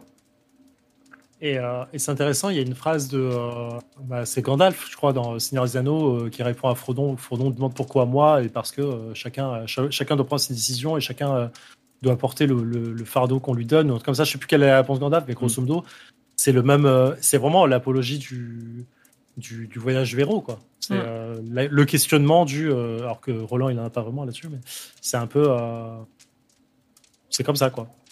Ouais, et comme nous dit Monsieur Banane 94, il fait un autre lien à la, à la pop culture, un peu à la Harry Potter, c'est tombé sur lui et il doit faire face aux terribles épreuves. Ouais, c'est ça. En effet. Est-ce qu'on a encore des choses à dire sur Roland? On aura six tomes pour en parler. Ouais, je pense qu'on a encore de quoi faire pour la suite. Après. Ouais. Et du coup, on va pouvoir passer, on va pouvoir parler de Randall, Randall Flagg, l'homme en noir, dont on n'a encore pas du tout parlé depuis 1h10. Euh, Nous, là, nous, l'homme en noir, on l'appelle Randall, mais euh, parce qu'on on connaît euh, ses autres versions. Euh, mais dans le cycle et dans Concordance, on nous parle de Walter, de Walter Odim ou de l'homme en noir. Pas, pas de Randall, parce qu'il n'est pas connu sous ce nom-là dans le cycle de la Tour Sombre, ou pas encore à ce stade-là. On sait qu'il a des pouvoirs, il ressuscite Nort, il change d'apparence, il est un peu prophète, il est un peu prophète aussi avec le tarot, on est intervenu tout à l'heure Zéphiriel, et avec le Golgotha, et c'est un peu un farceur maléfique. Et dans Concordance, on nous détaille qu'il incarne tous les ennemis de Roland, parce que Martin, parce que John Farson euh, euh, et parce que Walter. Mais l'homme noir, qui est-il? Est-ce que c'est un humain? Est-ce que c'est un sorcier? Est-ce que c'est plutôt une créature? Est-ce que c'est le diable? Est-ce que c'est un démon? Euh, Quels sont euh, Qu'est-ce qu'on peut dire sur l'homme en noir? Alors, Pendant que je mets à jour. S'il nous fait- pas une Joker, il nous dit lui-même qu'à l'origine c'était un humain. Si, euh, mais vu que c'est un peu le roi des mensonges, on, on le croit ou on le croit pas. Il nous dit ça où? Euh, je sais plus, je crois que c'est dans le premier Dans tome. le chapitre 5, il le dit. Ouais. euh, il a dit j'étais un humain avant. euh, il y a- Ah, il a bien de ça, il y a centaines ça. d'années. Ouais, pour moi, c'est ce qu'il il nous dit qu'il a commencé en tant que simple humain et qu'après il a sûrement rencontré quelqu'un. euh, Peut-être qu'après, euh, j'ai pas toute l'histoire, je me souviens pas tout, mais à mon avis, il a dû rencontrer Jean Merlin et, et c'est- que ça s'est un peu emballé. Farceur maléfique. Oui, farceur maléfique, c'est euh, c'est écrit comme ça dans Concordance. Pour moi, pour moi c'est ce, que- c'est c'est ce qui le résume le mieux, euh, farceur maléfique en fait. Et avec parce que dans, pour moi derrière farceur, il y a aussi le côté un peu profiteur et euh, opportuniste en fait. Mm. Ça, ça me rappelle un peu le, le- le Loki de la mythologie qu'on voit, qui, est, qui, enfin, qui fait les choses pour lui, pour s'amuser, pour s'occuper. Il, a un- il a son but, mais pas tout le temps. Des fois, il fait vraiment juste des trucs pour euh, tu sais pas pourquoi. Ouais, ses origines sont très brièvement expliquées dans le tome 7, juste avant de se faire tuer par Mordred. Ouais, j'avais, dans le dernier épisode, j'avais relevé le moment où il réexplique ce qui se passe au moment de la palabre, et où c'est là où on a eu cette histoire de page déchirée, sur laquelle on a Mm. passé cinq minutes. Euh, et sur ses origines, je me souviens pas, euh, il y a un- en effet peut-être un moment où il parle de, euh, euh, qui va de, de cycle en cycle et d'univers en univers, et où là, moi, j'avais tiré le fait que, en fait, là, euh, c'est tellement un opportuniste. En fait, il a échoué avec le fléau et après le fléau, il s'est dit OK, je vais mettre du côté euh, d'un mec qui va pouvoir un euh, euh, où je vais plus être un leader solitaire et, où je vais pouvoir m'amuser un petit peu en étant juste un, un sous-fifre entre guillemets et en faisant quand même un, petit peu ce que je veux avec parce que quel est son dessin à l'homme en fait? Pourquoi il est là? Est-ce que lui il veut empêcher Est-ce qu'il veut vraiment empêcher Roland d'aller à la tour ou est-ce qu'il veut tout faire pour aller à la tour? Alors moi, je- j'ai déjà exposé ma théorie là-dessus, mais on peut, on peut revenir dessus. Ah bah, je- je- on peut, ouais, on peut ouais. revenir dessus. Moi, je reste sur ma théorie de du dernier épisode. Vas-y, je réponds en chat. Euh, non, je, enfin, je reste sur ce que j'avais dit sur, euh, sur ça, c'est dire euh, effectivement, euh, pour moi, Randall, c'est alors un humain à la base. Je pense que c'est peut-être vrai, c'est un magicien, peut-être vrai aussi, je sais pas, mais je pense qu'à un moment, effectivement, il est monté dans la tour et que euh, a été puni ou, récompensé, hein, je sais pas, mais en tout cas utilisé par euh, par ce qu'il y a dans la tour ou par la tour elle-même pour euh, pour dire j'ai besoin que ces événements arrivent parce que des, des personnes sont après moi, parce que des personnes veulent détruire la tour, et pour que la tour soit sauvée, il faut que ces éléments arrivent, il faut que le fléau arrive, il faut que Brume arrive, il faut que machin arrive, il faut que... euh, et alors je pense, je pense que tout ça, en fait, ce sont des, euh, des cycles que, euh, que lui doit, doit déclencher pour que les choses arrivent, pour que les hommes de bien se réveillent, en fait. Parce que on, on revient toujours sur ce, enfin, je reviens toujours sur ce côté de... euh, C'est un Euh, catalyseur. voilà, Mm. sans contrainte, sans contrainte, les hommes ne font rien. Sans, euh, sans désespoir, les hommes ne se, ne se relèvent pas. Euh, c'est c'est un peu le. Enfin, beaucoup de références mais, euh, dans cet épisode, mais dans, dans Constantine, dans le film en tout cas, mais c'est dit aussi dans les comics, il y a ce passage où, euh, euh, je crois que c'est l'ange Gabriel qui, euh, qui dit si on ne pousse pas l'homme à bout dans ses derniers retranchements de désespoir, il ne se passe rien de bien. Euh, il se complaise dans, dans, dans ce qui est dans la, la facilité, ils sont, ils sont lascifs, ils sont machin. Et en fait, du coup, il faut les pousser au désespoir pour que le meilleur d'eux ressorte et qu'ils se battent enfin pour Mm. le bien. Alors, en fait, c'est exactement ça. Pour moi, c'est on a besoin d'avoir une contrainte forte en face, quelque chose qui semble impossible à battre ou indestructible ou ce que tu veux pour que les hommes de bien se lèvent et guident les autres. Et euh, c'est ce qui se passe dans le fléau. hein. Euh, tu vois, Randall est là, mais il y a des gens qui se lèvent, qui prennent la suite de, euh, de Mère Abigail pour pouvoir guider tout le monde et reconstruire une civilisation et ainsi de suite. Donc je pense que c'est pour, pour moi c'est vraiment sa représentation de ça quoi. C'est Lucifer, c'est c'est euh, Satan, euh, c'est euh, c'est tous ces, ces personnages qui sont obligés d'être là pour pousser euh, les gens à faire le bien. Euh, donc euh, pour ça, euh, dans Concordance tome 1, page 156, il est noté aussi que je, je parce qu'on parle de Flag, du coup, je- Mm. j'avais regardé que Mm. euh, Roland rencontre Flag euh, en le croisant une première fois, euh, en croisant une première fois Denis et Thomas, qui sont deux personnages des yeux du dragon. Oui. Ah, putain, moi, je l'ai appris en notant ça, j'étais waouh. Non, je- dis oui parce que je l'ai relu, enfin je l'ai lu Ah, aussi dans Concordance. je me souviens pas Et, des euh, yeux du dragon. Ah, je me souviens, euh, parce qu'on a fait les deux à la suite. Je, je me souviens de Denis et Thomas dans, dans Les Yeux du Dragon. Mais c'est intéressant du coup parce que euh, je suis allé chercher ces refs là parce qu'il y a dans Concordance, il y a tome, tome 2, euh, quelque chose, euh, tome euh, 7, machin. J'ai pas trouvé la ref, euh, j'ai pas cherché beaucoup longtemps. Mais euh, et, et effectivement, il croise Denis Thomas qui cherchent Randall. Ça, je trouve ça marrant, j'avais pas. C'est dans le tome 2, page 361 et tome 4, page 834 à 835. Il, il les croise assez rapidement. C'est, enfin, c'est presque anecdotique quand tu sais pas qui ils sont. C'est ouf. C'est trop bien. Mais euh, plus tard, je reparle des yeux de dragon, je sais plus pourquoi. euh, Dans quel, euh, quel passage.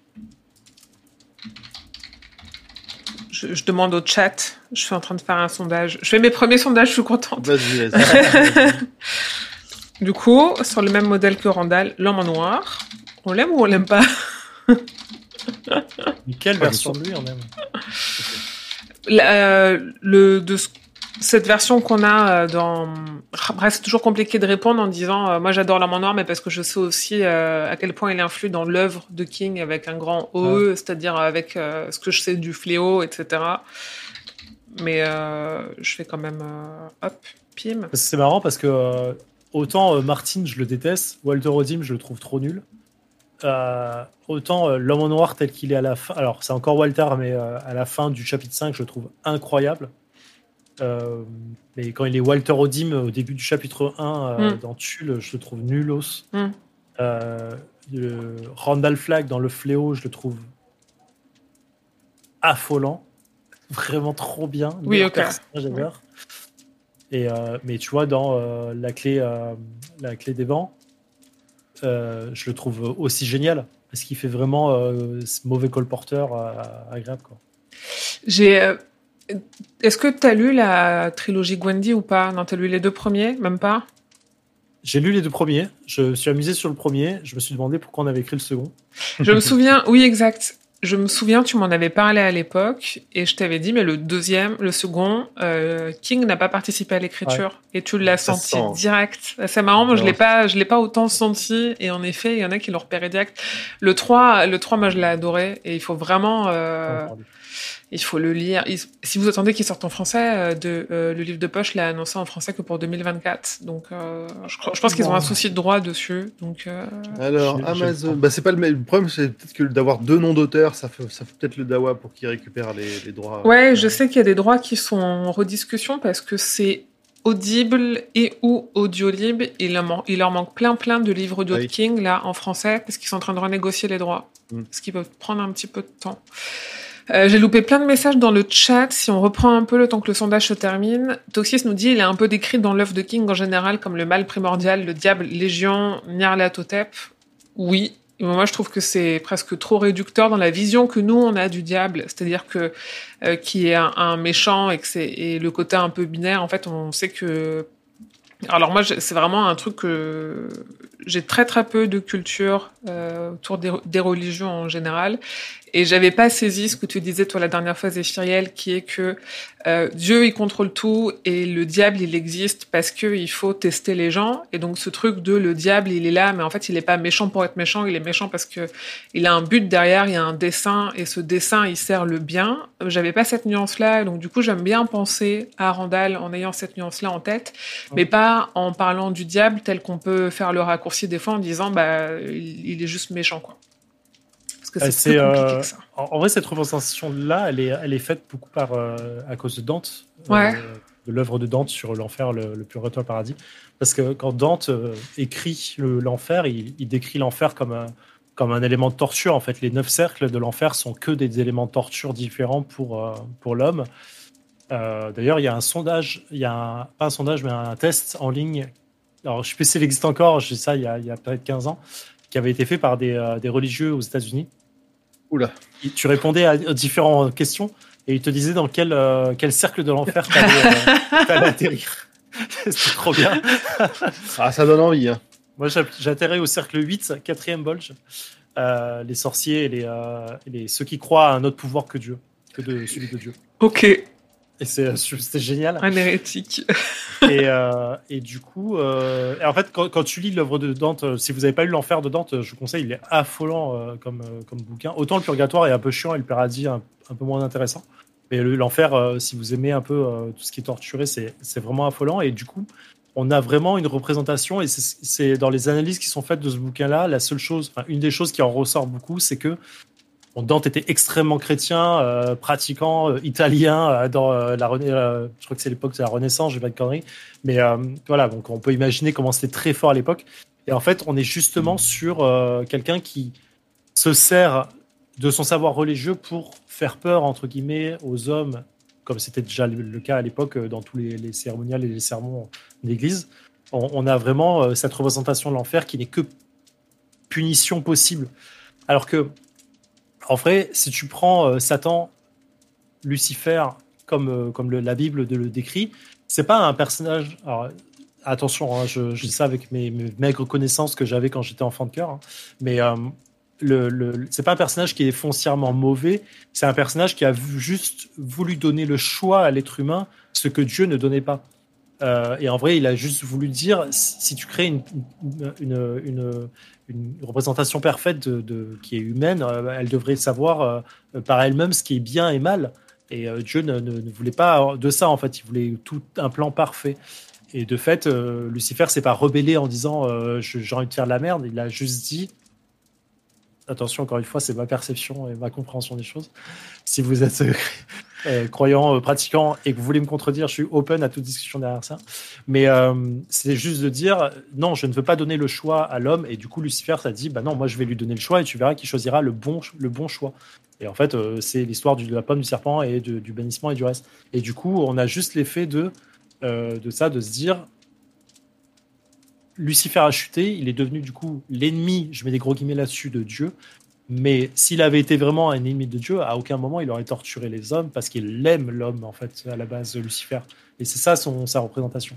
Là, en fait, on a juste dans la vision de Dante, et qui est restée très chrétienne derrière, de l'enfer, c'est quelque chose, c'est un endroit où tu vas quand tu es puni pour tes actions. Mm. Et donc, du coup, dans cette vision-là, effectivement, l'enfer, ça ne sert que le plan de Dieu pour te pousser ou te tirer en tout cas vers le paradis et pas te faire chuter en enfer pour te faire peur et te dire agis bien, sinon tu seras puni. Et donc du coup, ça, ça fait c'est qu'un levier supplémentaire, euh, comme tu pourras avoir un levier avec tes enfants pour euh, dire euh, va te coucher tôt, sinon tu auras la fessée quoi. Faut pas faire ça, hein. ça me, faut, faut mm. pas élever ses enfants avec des menaces, mais mais oui, dans l'idée oui. Euh, et oui, oui, en effet, Toxis, je disais pas que tu avais dit que c'était le diable, il se présente comme le diable, et euh, mais lui il se présente comme le diable avec cette nuance-là qui n'est pas toujours apporté par euh, la personne qui, qui le lit. Euh, il y a eu des échanges dans le chat justement Toxis qui disent qui veut dire que la tour sombre est la suite directe des yeux du dragon. Pensez-vous que Flag passe dans une autre histoire entre temps où il y a les yeux du dragon puis quasi aussitôt la tour sombre? Est-ce que Randall Flag les fuit en allant dans un autre niveau de la tour? Entre parenthèses une autre histoire ou enchaîne directement? Et ce à quoi Adèle répond, bah justement, moi je trouve que c'est pas aussi direct. Je pense aussi que les yeux de dragon c'est avant la tour sombre, et qu'il se passe bien des temps avant qu'il soit l'homme en noir dans le monde de Roland. Et il est dans le fléau, presque sur la même temporalité, mais avec les différents mondes et le temps différent, c'est difficile à définir. Ah, puis on, on ouais. peut, on peut même imaginer que Denis et Thomas qu'on retrouve dans, le, dans, le, dans la tour sombre, ils aient, ils aient emprunté une autoroute euh, comme euh, le fera le père Callahan. Donc euh, vraiment, pour moi, Foranda, il peut être n'importe où, n'importe quand. Enfin, on l'a dit tout à l'heure, hein, c'est, euh, il n'y a, pas de, y a pas de vraie temporalité associée à ce personnage-là, c'est, c'est compliqué. ouais, mais même du coup, tu vois, caser l'histoire, euh, caser euh, les yeux, les yeux du dragon par rapport à la tour sombre, pour moi, ça se passe avant, mais. Euh... Mais euh, je crois que c'est Robin First qui avait dit que la, les yeux du dragon, c'était l'entre-deux-mondes, mais c'était un autre plan. C'était ah ouais? pas l'entre-deux-mondes tel qu'on le connaissait. Je, je sais plus où on a dit ça, mais on en avait parlé, il me semble. Euh, que c'est pas. C'est possible, mais en tout cas, dans, le, dans, le, dans les U-Dragons, on n'a aucune de ces traces technologiques qu'on peut avoir dans l'entre-deux-mondes voilà. qu'on connaît oui, avec, exact. avec Roland. Exactement. Il y avait ça, et il y avait le fait qu'elle disait qu'il euh, y, avait plein d'incohérences entre les deux univers. Et, euh, et en, fait, en fait, elle soulevait la question dans le genre de dire personne n'a dit que c'était le même monde. Ouais. Attention. Ouais. Et c'était un peu dire what? Et en fait, c'est oui, c'est un autre univers. C'est l'entre-deux mondes, mais ailleurs. Et en vrai, bien sûr qu'il y en a des milliers, euh, comme on l'a dit au début. Quoi. Il y en a un multivers. Et un infini, tu veux dire. ok. Mais c'est comme imaginer l'infini ou la grandeur de l'univers. C'est fascinant et inimaginable de recréer les parcours de Flag, de le suivre à travers le temps et l'espace. Mm. Alors, intéressant, parce qu'on en parle dans le chapitre 5. euh, J'en parle avec euh, Einstein et le reste et l'infinité du monde. Mais euh, j'ai écouté un podcast euh, d'Étienne Klein. Il fait une chronique de 5-6 minutes sur France Culture, euh, sur justement des trucs de science et ainsi de suite. C'est ultra intéressant. Vraiment, euh, allez-y, vous écoutez C'est- ça, c'est magnifique. C'est lui qui avait la broche scarabée qui nous a donné la théorie d'Einstein. Oh là là. Un bon point pour le- pour l'élève Émilie qui a bien suivi. Bah, elle fait le montage, donc je peux te dire qu'elle est, que tes théories, elle les écoute, elle, les écoute. C'est bien imprimé. Mais, mais du coup, oui, c'est lui, effectivement. Et en fait, il a fait un épisode spécifiquement sur la représentation de l'infini. Et je l'ai écouté en courant dimanche ou dimanche dernier. Et j'étais en mode Oh putain, c'est tellement ma boule Et euh, c'est encore pire. Euh, vraiment, c'est encore pire que ce qu'on peut imaginer. C'est indéfini, quoi. Et, euh, et pourquoi je disais ça? Parce que la représentation de l'infini, du coup, il, il, il, il essaye de décrire et de démontrer pourquoi on peut pas représenter l'infini. C'est ultra intéressant, j'ai envie d'en parler, mais je vais pas le faire. je vais partir 10 minutes dessus. En vrai, si, vas-y, parce que ça rejoint. euh, si si Non, ça non, rejoint. ça- Ça s'éloigne vachement. euh, c'est vraiment, le- c'est vraiment très mathématique. euh. Écoutez ça, faites-vous plaisir, pensez à moi quand vous l'écoutez. C'est, c'est merveilleux. Vraiment, j'étais à deux doigts de me mettre dans un buisson pour me toucher en même temps. C'est trop bien. On est sur Twitch. Ça, tu, tu vas avoir des problèmes. Ah non, mais je vais avoir des Non, problèmes sur ma chaîne. je vais pas me faire ban. non, euh, si vous aimez euh, un peu le- les, les sciences et la- les maths, enfin, je suis pas matheux, mais euh, il y a des trucs qui sont ultra intéressants. Et, euh, et mais France Culture, j'ai pas l'épisode là, mais je, je sais pas où le mettre d'ailleurs. Je, je l'ai effacé en plus, donc je, je l'ai pas. Je crois que c'est CQFD. Viens voir. Ah ouais, Étienne Klein. Infini. On peut, je peux le mettre. euh, Oui, c'est ça. ouais. C'est CQ, CQF2, euh, je crois, le truc. euh, Comment penser l'infini Exactement ça, voilà. Ça dure pas longtemps en plus, ça dure genre euh, 7 ou 8 minutes le truc. euh. Je vous mets le lien. Ah bah merci Dabrouchka. On a été euh, en même temps. Super, merci beaucoup. Tu vois, la science CQFD. Ah, c'est marrant parce que ce podcast, je l'écoutais avant. Je sais pas pourquoi j'ai arrêté de l'écouter. Je sais pas tout le temps Étienne Klein, mais euh, c'est. Merci euh, Désolé, je euh. Dabrouchka d'avoir été plus rapide que moi. C'est bien. C'est-à-dire qu'on peut, que les gens, les gens suivent. Incroyable. Tu vois? Alors moi, j'ai fait le teasing de cet épisode en disant, euh, en mettant un extrait de toi qui disait non, non, mais euh, les gens, ils seront là que pour pinailler. euh, Il y aura pas de théorie et tout. je crois que tu nous dois un verre. hein. Juste pour, rebondir sur la course de, de, de Zef, dans le, il y a Son Kukai officiel qui dit qu'il regarde ce live depuis un buisson. Ah, voilà. ça me fait ça, ça me fait ça me touche j'ai envie de dire presque tu vois je- non, arrêtez. C'est ma chaîne Twitch. J'y mets beaucoup de cœur. J'ai passé des heures à préparer ce live. Vous n'avez pas le droit de me faire ban pour des, pour des trucs comme ça dès la première Oh, Faites ce que vous voulez dans les buissons que vous voulez, avec qui vous voulez, euh, mais pas ici. les buissons sont constants Euh, Est-ce qu'on a encore envie de parler de Randall Flag ou pas? Euh, non pas pour moi Euh, on peut passer à au personnage de le tome 1 euh, Sylvia Ah, Sylvia Pitton. Vas-y, bah alors passe, euh, passe toi-même au personnage pendant que je mets à jour euh, le texte que c'est donc, vous voyez chez vous. c'est ouf parce que euh, quand je quand on a écrit ce truc là et que j'ai vu Sylvia Bisson je me dis ouais je sais pas trop quoi dire sur elle et en vrai quand je me suis penché un peu sur le personnage je me dis ah putain en vrai elle, elle représente pas mal de choses Ah bah alors, Euh, que représente donc, Je suis pas allé revoir sur Concordance ce que dit Concordance, mais je te fais confiance, je pense que tu l'as fait. Ouais, je vais te dire ça. Euh, mais euh, pour moi, en fait, elle est la déformation du culte religieux dans toute sa splendeur, et je trouve ça merveilleux, en fait, parce que c'est vraiment. euh, c'est c'est trop beau, presque. C'est un Euh, classique de King, hein, quand même. Ah ouais, bien sûr. Mm. Ça, mais c'est un classique de tout. hein. Mm. Tout. Tout ce dès que tu parles de culte, dès que tu parles de religion, c'est un Oui. classique de ouf. Euh, tu retrouves ce genre de personnage dans tout, hein, euh, dans euh, Plague euh, le jeu vidéo très mauvais dans lequel tu as tout ça. Quoi. Donc c'est celle qui se met au centre de l'énergie, entre guillemets énergie, euh, déployé pour faire passer un message, un message encore une fois de Dieu ou de ce que vous voulez, mais le message en tant que vérité. Elle est la cristallisation de la secte en tant que telle. En fait, à la base, dans ce genre de, cas, dans la religion en tout cas, le message devrait être plus important que tout. C'est quelque chose qui devrait être indéfini, qui devrait être euh, l'important, le, point d'orgue de tout. Et en fait, elle passe elle-même avant le message, elle se met en avant plus que le message lui-même, en faisant passer le message pour quelque chose d'important, mais en se servant de son propre charisme pour le faire. Et du coup, c'est elle qui devient le centre euh, du message. Euh, et en fait, je pense que je, je pense pas qu'elle a un lien spécifique avec ni Randall Flagg, euh, ni euh, ni euh, RF, enfin ou le roi cramoisi ou quoi que ce soit. Elle n'est qu'un pion mineur dans tout ça. Et mais elle est celle qui ne veut pas perdre le contrôle de ce qu'elle a elle-même sur ses ouailles, donc de sur Mm. Tulle. Et, et de fait, si la religion est le bien entre guillemets, elle s'en sert à ses propres fins, ce qui est très typique de ce genre de personnage. Donc en fait, elle crée le, le mal par le bien. En fait, encore une fois, l'ennemi, euh, le bien est l'ennemi du mieux, quoi. Mais euh, ou le mieux est l'ennemi du bien. Mais vous voyez l'idée. Euh, donc en fait, elle, elle, euh, elle se fait un peu triquer. Je mets des guillemets là-dessus parce que vous avez le jeu de mots chez vous. Par Randall Flagg. Elle se fait triquer par Randall Flagg. Vous l'avez. Dans un bus ou pas? Ils font ça, oui. qui, se, qui se sert juste d'elle pour que le pistolero puisse basculer dans la tuerie de, de Tulle.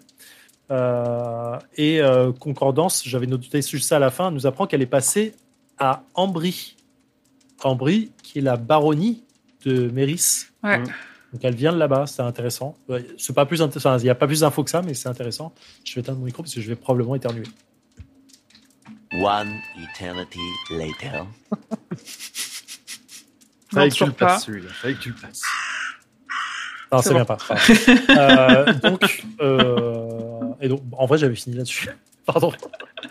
C'est attendre pour rien. Est-ce que vous voulez que je vous lise ce qu'il y a du coup euh, En fait, on peut lire le, le contenu de concordance puisque un, j'ai lu, euh, refuse de répondre à mes questions, et deux, qu'il le réédite pas. On peut au moins lire quelques pages. C'est pas très long sur Sylvia Pittston pour euh, un peu replacer. Euh, Sylvia Pittston est la prédicatrice illuminée et psychotique de Tulle. Avant que ne se produisent les événements décrits dans Magie et Cristal, Pittston s'est rendue à Ambry. Elle est à l'origine une habitante du désert, des limites desséchées du désert Mohan. Quand Roland se retrouve confronté à elle à Tulle, elle vit dans une cabane derrière son église. Pittston porte la robe de but d'une pénitente, de bure d'une pénitente. Toute gigantesque qu'elle soit, Sylvia Pittston est sexuellement attirante. Oui. Merci pour les commentaires un peu grossophobes. On n'avait pas besoin de ça dans Concordance, déjà qu'on les a dans la tour sombre. Elle pèse environ 150 kilos, mais elle est dotée de grands yeux sombres et d'une belle chevelure brune. Ses serments sont tellement intenses qu'ils la placent presque dans un état d'extase sexuelle.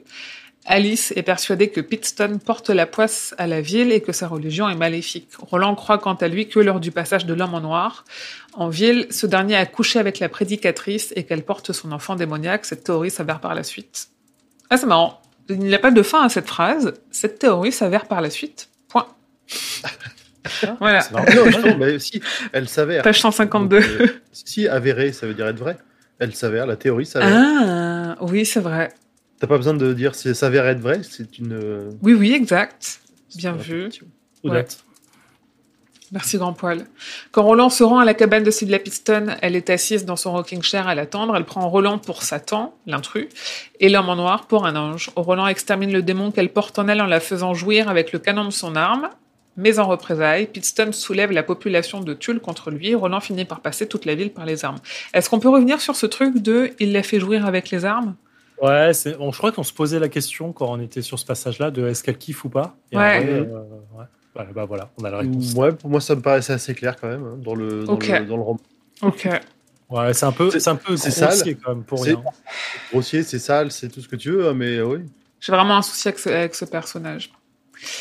Dans le nouveau Pistolero, Roland a une sensation bizarre de déjà-vu lorsqu'il entend le sermon de Sylvia Pittston, comme s'il l'avait déjà entendu prêcher. Et c'est là où, dans un des épisodes précédents, on est revenu parce que euh, on avait dit, euh, oui, bah c'est normal qu'il ait une impression de déjà-vu parce qu'il est déjà passé, mais tu l'étends en dehors de son cycle. C'est juste que, en fait, vu qu'il le raconte à chaque fois dans son cycle, euh, à chaque fois, en fait, il a l'impression de déjà-vu. Il raconte Ouais. l'impression de déjà-vu Ouais. pas qu'il vit à Tulle, mais qu'il l'a quand il la raconte. Je sais pas si c'est très clair. Il a l'impression d'avoir déjà raconté ça, plus que l'impression d'avoir déjà entendu le sermon, en fait, dans l'idée. Hmm. Euh, Dans cette version, Walter vient également à elle en prétendant être un ange, mais cette fois, il admet être au service du roi Croix-Moisi, l'être maléfique contre lequel Pitstone prétend mettre ses oies en garde. Pitstone autorise Walter à implanter en elle l'enfant du roi rouge, mais Roland s'en débarrasse de la même manière que dans la version antérieure du roman. Dans les deux pistoleros, Pitstone meurt sous les balles de Roland.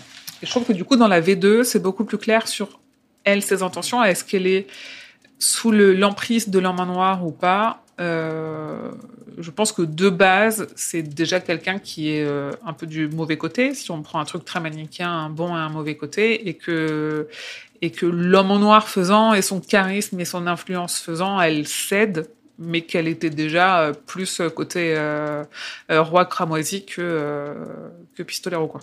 Ouais. Intéressant que quand euh, euh, RF, l'homme en noir, le- le- le- l'enfante, euh, il il y a une notion de consentement pour le faire. C'est marrant. Oui. Elle lui donne l'autorisation de le faire. Non, ok. euh, Je trouvais ça mignon. Voilà, je me suis c'est bien. Ah bah oui. Après tout le reste, oui, il nous fallait au moins ça. Bah, non, mais puis t'as as, l'impression quand même qu'elle a une que, que- elle a une révélation en voyant euh, Randall en mode euh, bah oui, pr- prends-moi envoyé de Dieu. C'est un peu c'est un peu comme ça que je perçois euh, leur rencontre à tous les deux.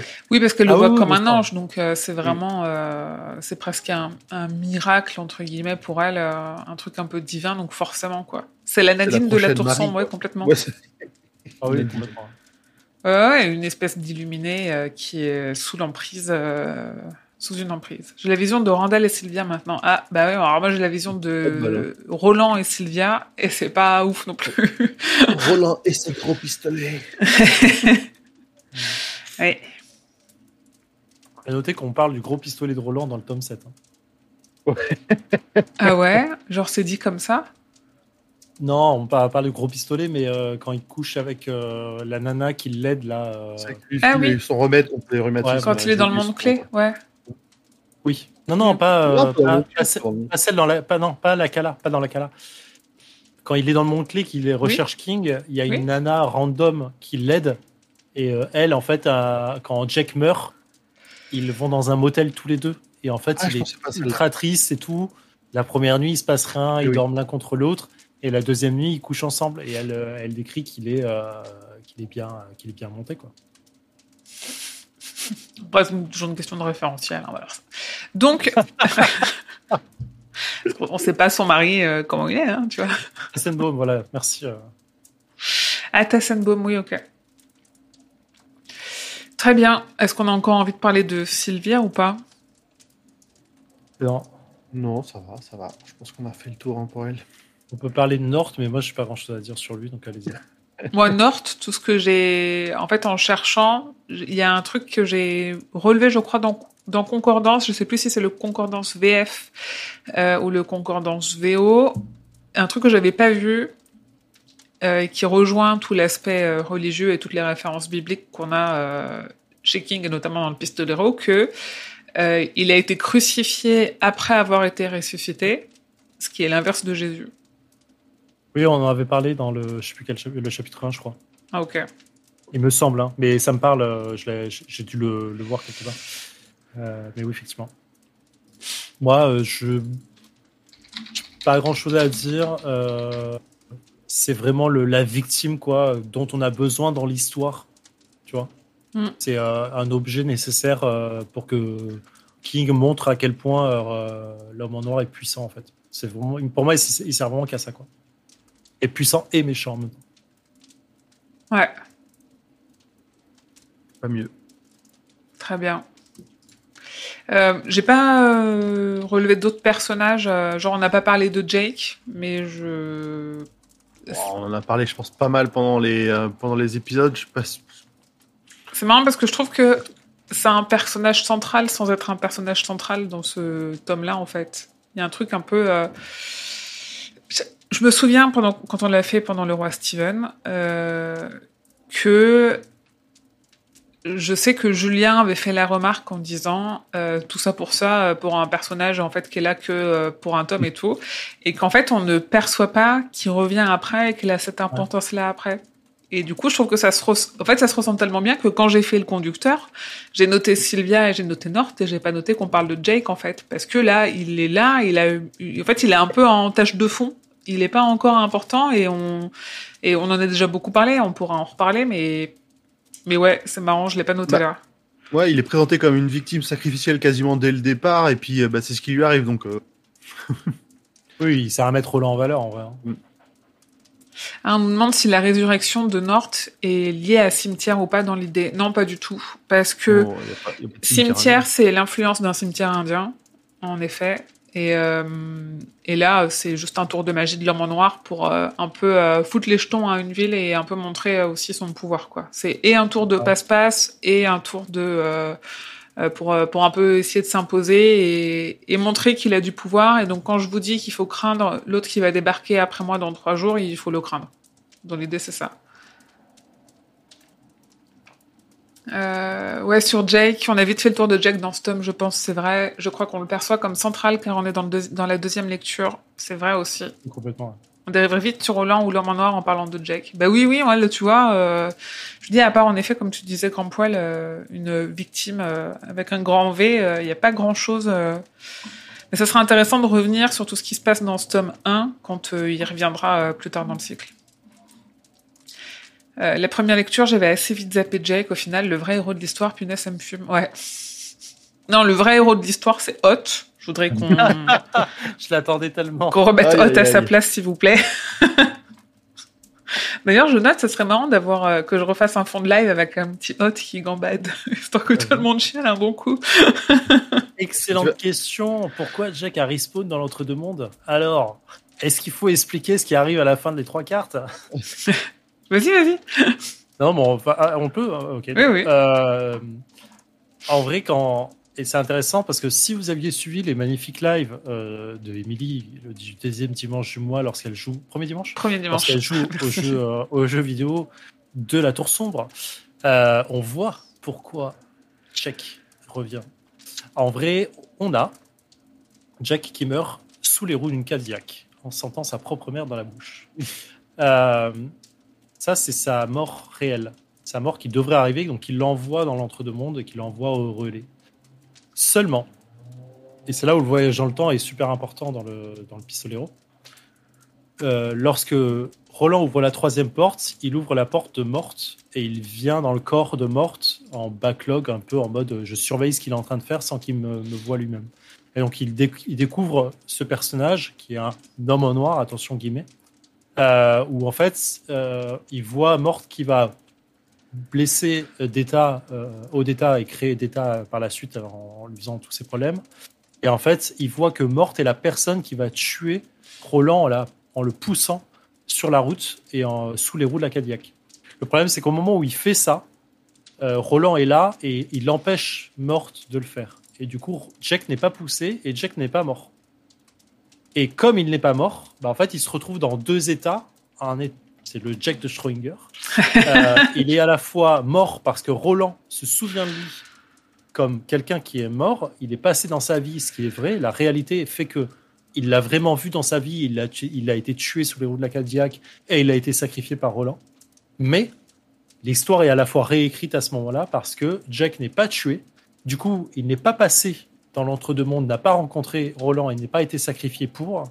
Et du coup, on a un état d'entre-deux euh, histoires qui se, qui se euh, contredisent. Et comme la nature n'aime pas les contradictions, euh, bah, en fait, elle tente de recréer ce qui s'est passé. C'est pour ça que dans le tome 3, lorsqu'on arrive à la fin du tome 2 et que euh, Roland crée cette, euh, cette euh, je sais pas cette parabole, c'est n'importe quoi, cette contradiction, cette euh, euh, antithèse, c'est quoi le terme que je cherche? Aide-moi, grand poil, j'ai oublié. Euh, Je, je l'ai pas là. euh, si, quand deux choses se. Euh, de parallaxe, non. euh, Ah, un oxymore? Non. Mais non, quand deux histoires se rencontrent et que ça, ça crée quelque chose qu'il faut pas, une opposition. Non, vous la paradoxe, merci. Paradoxe, paradoxe. Là, merci, paradoxe. Putain, le paradoxe. Ah là là là là. Ah, Il était dur celui-là. Ah, Il a pas voulu Tout le monde l'a, tout le chat, aucun, de nous ne Le l'avait. chat l'avait, sauf Et moi, tout le chat là.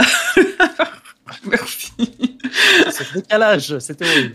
Euh, donc, quand il crée ce paradoxe temporel, euh, en fait, l'histoire, l'histoire, euh, la vie, le temps, euh, le cas, ce que vous voulez, essaie de recréer la réalité en faisant en sorte que Jack et Roland puissent mourir parce qu'il y a un problème pour eux et c'est pour ça qu'ils sont en mode de on va crever quoi.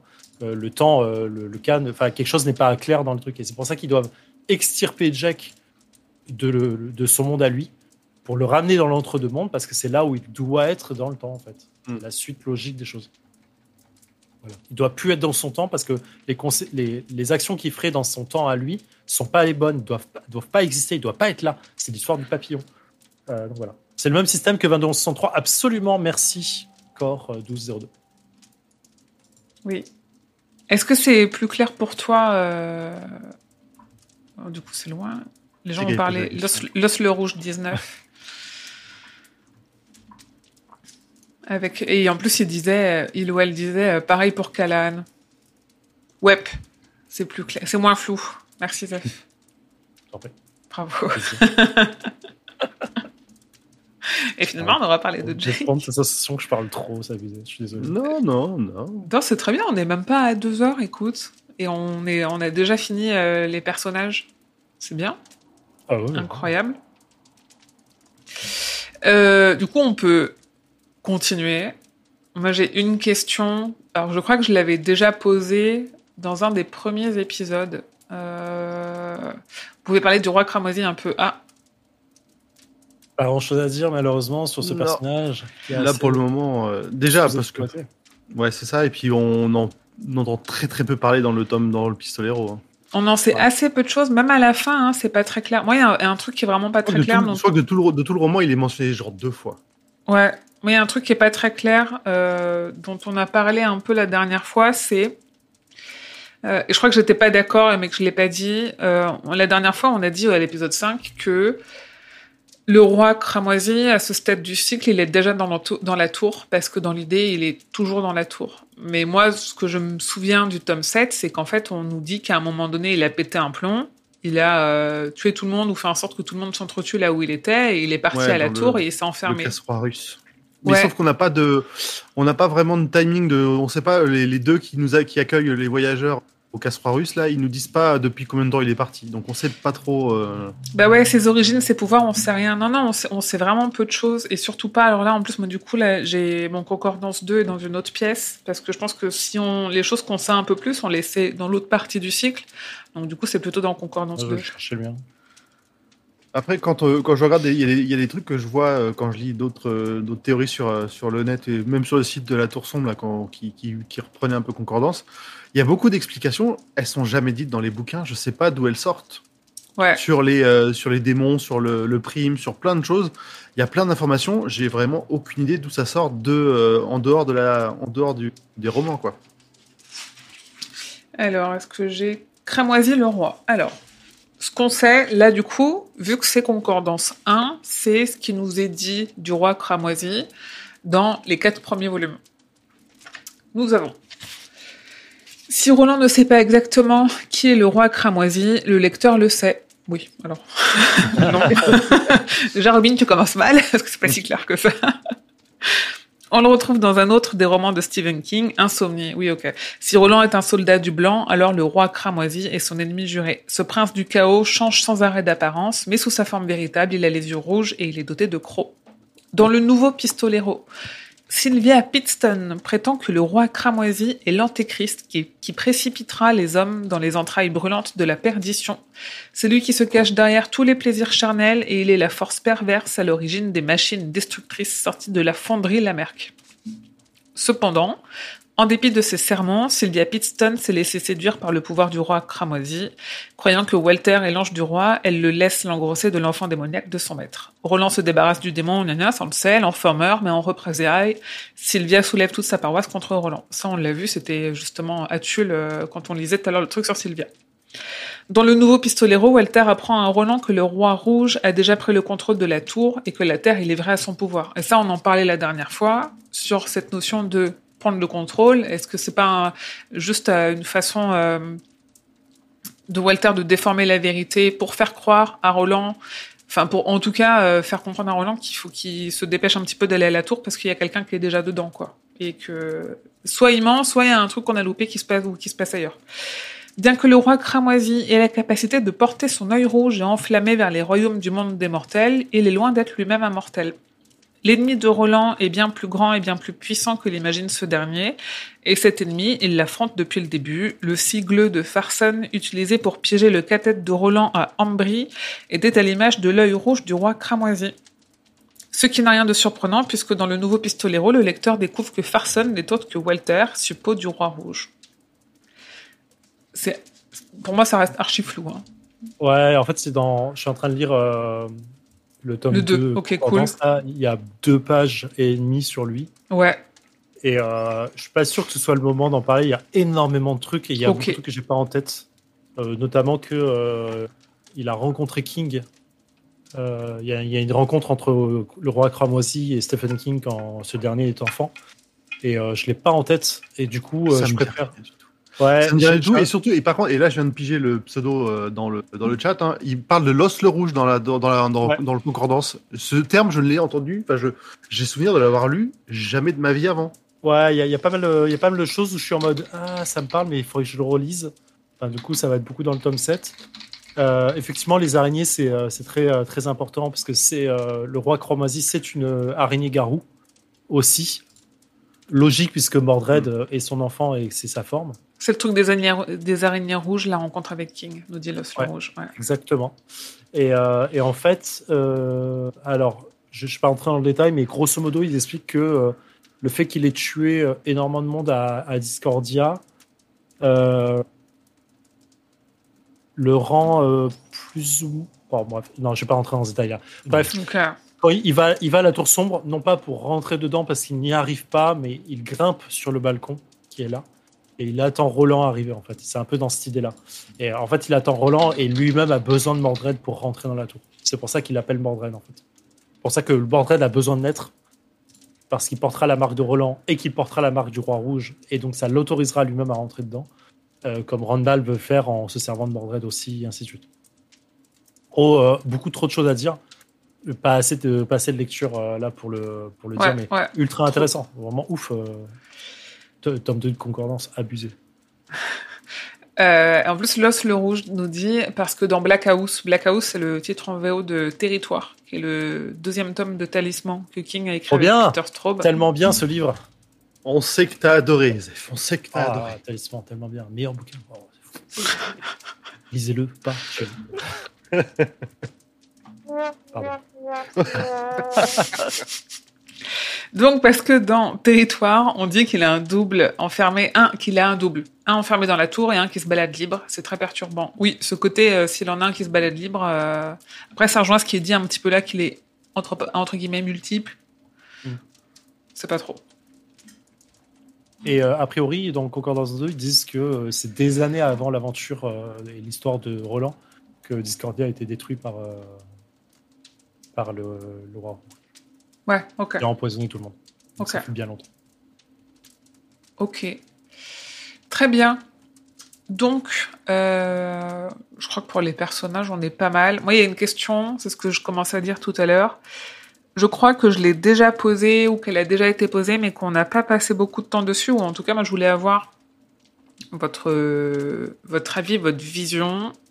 Là, en tout cas, à la lecture de ce premier tome, et en connaissant un peu ce qui se, reste, ce qui se passe dans le reste du cycle, euh, pourquoi Roland, quand il reboucle, il arrive là où il arrive et quand il y arrive? Qu'est-ce qui fait que c'est le moment clé ou est-ce que c'est comme l'élu, bah, il fallait bien qu'il arrive à un moment donné, donc du coup on le met là? Qu'est-ce qui fait qu'il n'arrive pas genre avant Tulle euh, qu'il arrive après Tulle et qu'il n'arrive pas... euh, je... Qu'est-ce qui se passe quoi? Je pense qu'il doit arriver avant le relais, quoi qu'il arrive, parce qu'il se passe beaucoup trop de choses au relais, notamment Jake, notamment Callahan, machin.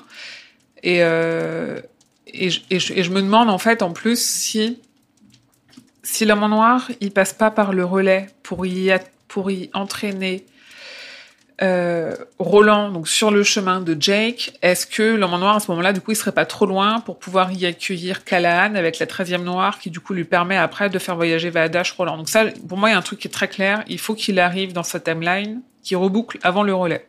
Mais pourquoi il reboucle à ce moment-là avant Mhm. le relais et pas Alors- avant Tulle, genre? Encore une fois, le, la distance, c'est pas un obstacle pour, le, pour Randall. hein. Oui, oui. Même, même là, sa fuite, euh, il le fait juste pour euh, faire chier Roland et parce qu'il a des trucs à lui faire découvrir avant. hein. Il pourrait euh, tout à fait euh, se barrer comme il veut.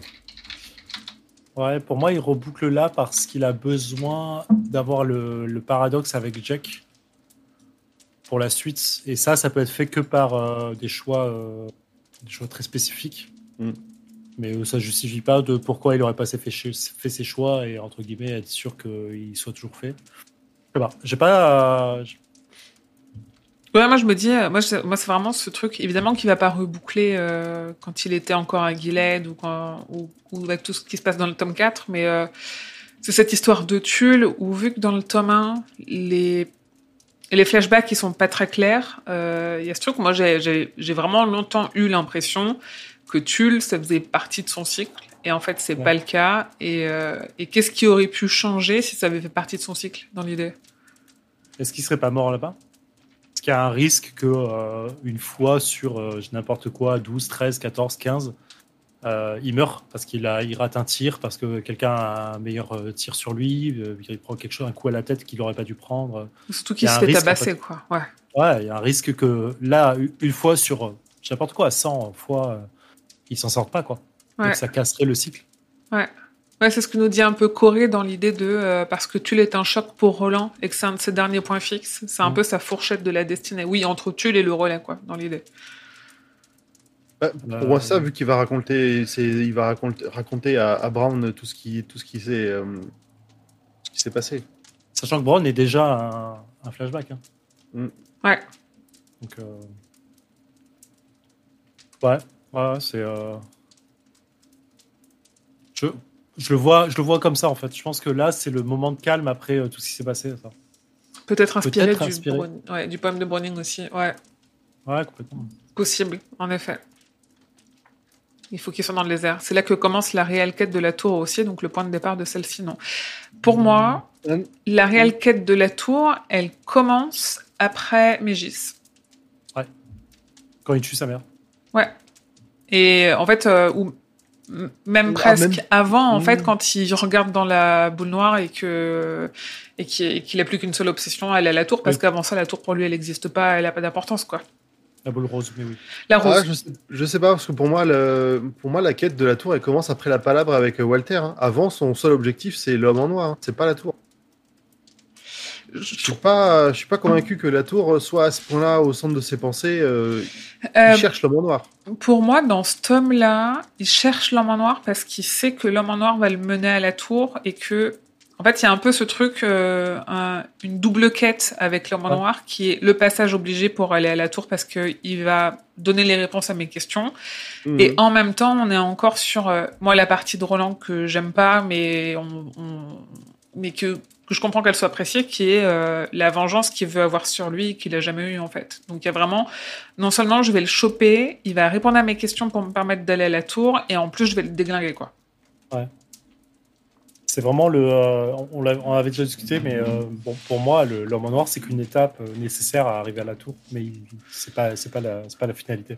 Ouais, Oui. mais tu- quelque part, pour moi, il n'avait pas, pas, avant- pas encore conscience avant, de, avant la palabre. C'est le, c'est même le, même l'homme en noir le taunt pendant la, di- pendant la discussion en disant, euh, bah, tu m'as rattrapé, mais euh, ton chemin s'arrête pas là.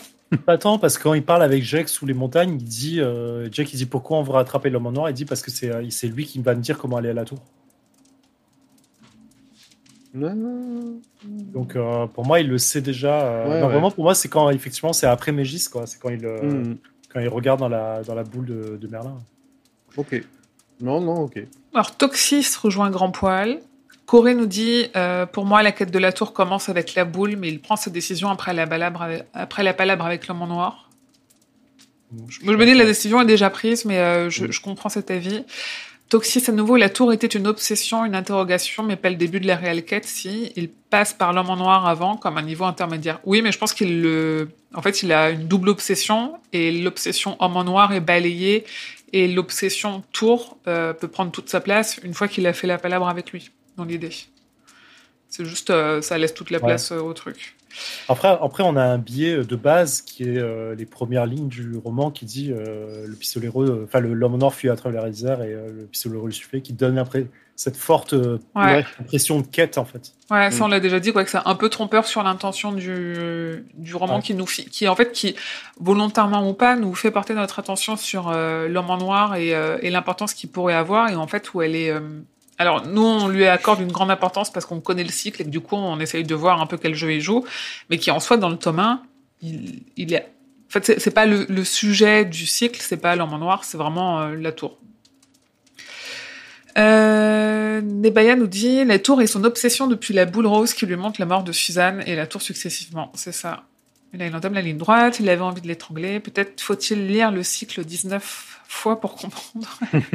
Écoute, moi, moi, c'est ma troisième là, donc euh, on est bien parti pour. C'est à partir de là qu'il décide de tout sacrifier pour la tour. Est-ce que c'était déjà le cas avant? Et. Bah, ça. C'est pas, c'est pas clair. C'est pas forcément très. Y a pas. de- Je pense pas qu'il y ait une réponse définitive. Non. En effet. Ouais, ouais, c'est euh, une interprétation. Ok. Sur le cycle de Roland. Moi, j'ai une... une- Il nous manque encore une fois Jericho. Ouais. On l'aura jamais, Jericho. Il l'a dit, King, qu'il le... qu'il le fera pas. Tant pis. Euh, moi, j'avais un... un dernier sujet euh, qui... qui me posait question et où je voulais euh, vos avis à vous et... et les gens dans le chat, puisqu'on a encore du monde. Il aurait pu reboucler après Jericho Hill quand il oublie le corps aussi. Oui, ou avant. Et récupérer le corps et puis on n'en parle plus. Les pistoleros. Comment ils sont désignés, les apprentis pistoleros euh, Je ne sais plus si j'ai cherché l'info ou pas, mais je ne crois pas qu'elle nous soit dite dans le tome 1. Pour être un apprenti pistolero, est-ce qu'il faut être de sang noble? Est-ce qu'il faut... C'est ça? Ari- Aristocrate. Ça vient Ouais. en fait euh, avec tout le côté. euh, on avait posé la question de la guerre à l'Ouest, est-ce que c'est machin? Et là, j'avais, euh, c'est là où j'ai pas mal de choses écrites sur euh, détaillées, mais effectivement les La descendance a une la importance. descendance. Ah voilà, c'est l'aristocratie, donc c'est de la descendance pure, c'est de la ligne, c'est du linéage. Ok, mais si tu as des choses à dire, euh, vas-y, hein, il est, il est encore Ah non, mais 23 je- heures et je- c'est ma dernière question. hein, donc, euh, Ah, d'accord. Bah écoute, je, je vais faire un point sur euh, vas-y, avec la guerre à l'Ouest, ce qui viendra après euh, Jeri- Jericho Hill, et j'enchaînerai avec le code d'honneur des pistoleros. J'en ai pour 5 Super. pages, donc j'espère que je plaisante. J'ai écrit petit cette fois. Donc, vas-y. Euh, pour comprendre la guerre à l'Ouest, donc Jericho Hill et ce qui avant Jericho Hill et, euh, et ce qui menace entre guillemets euh, le truc, à noter que euh, Gilead, oh, putain, est là, l'Ouest c'est là pour moi, donc Mégis c'est là-bas. c'est clair ou pas? Non. Non. mais, ok. Non, mais du coup, Euh, c'est fidèle. Je peux pas dessiner. Euh, donc, il faut, en fait, faut- il y a 1, 2, 3, 4, 5, 6, 7, 8, 9, 10, 11 principes à comprendre avant tout ça. Je blague, il n'y en a pas autant. 1, 2, Il n'y en 3, a même 4, pas 5, 6. 19, quoi. Et ouais, je le dis, il n'y a même pas 19. Il n'y en a que 6 seulement. Euh, alors, euh, Nebaya, quand la carte Made by Zef, quand, quand j'ai commencé à faire ça, je me suis dit, il faudrait que je dessine une carte. Je wow, wow, on va se calmer. non, non, plus déconner. Donc, il y a plusieurs principes à comprendre pour euh, comprendre ce qu'est la guerre à l'Ouest. Donc, du coup, ce que sont les pistoleros et ainsi de suite. Il y a un, le monde de l'intérieur, ce qu'on appelle le monde de l'intérieur. Euh, et ce que tout le monde appelle le monde de l'intérieur dans le, le pistolero et notamment dans l'entre-deux-mondes. Le monde de l'intérieur, c'est un peu comme les Parisiens et la province. Les termes Tout le sont monde a l'image. Voilà, pour l'image. C'est parfait. Franchement, quand j'ai écrit ça, j'avais ça en tête. Euh, en fait, le monde intérieur, c'est ce qui constitue le cœur de la civilisation. C'est Gilead et ses baronnies. Euh, c'est vraiment ça. C'est euh, le centre du monde de la civilisation et ainsi de suite. Euh, j'ai mis concordance tome 1, page 199. C'est exactement ce qui est noté. Ensuite, comme il y a un monde de l'intérieur, il y a forcément un monde de l'extérieur. Donc, de, le monde de l'extérieur, bah, c'est les provinces de, Paris.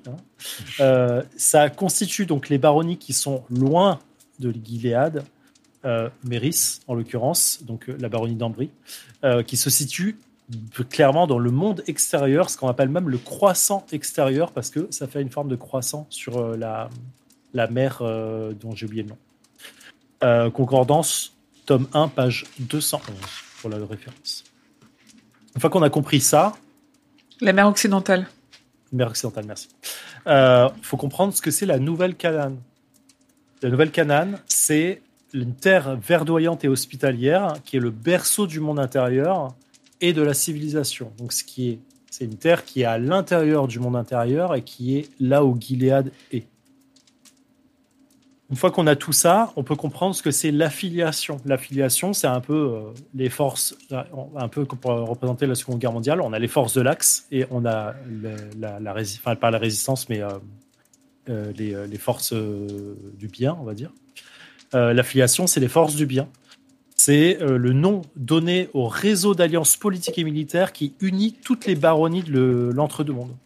Donc aussi bien les baronnies du monde intérieur que du monde extérieur. À noter euh, que ça fait normalement un tout monde. C'est ce qui fait le tout monde. Monde intérieur, monde extérieur crée le tout monde, qui était euh, Arthur l'aîné. J'y reviens un peu plus tard. Donc tout ça, en fait, la- la- l'affiliation est censée à la base, ça a été créé bien avant le père de Roland et du reste. C'est euh, une affiliation qui était censée combattre euh, les vagues euh, de chaos qui arrivaient sur l'entre-deux-mondes. C'est pas précisé de où, pourquoi et comment. Cependant, c'est intéressant, on est un peu dans l'aspect de euh, euh, Game of Thrones où le mur du Nord est censé protéger le monde intérieur du, de ce que va amener euh, les marcheurs blancs et du reste. Mais avec le temps, cette menace n'existe plus, ou du moins on en a tellement plus vu que cette menace n'a plus l'impression d'exister.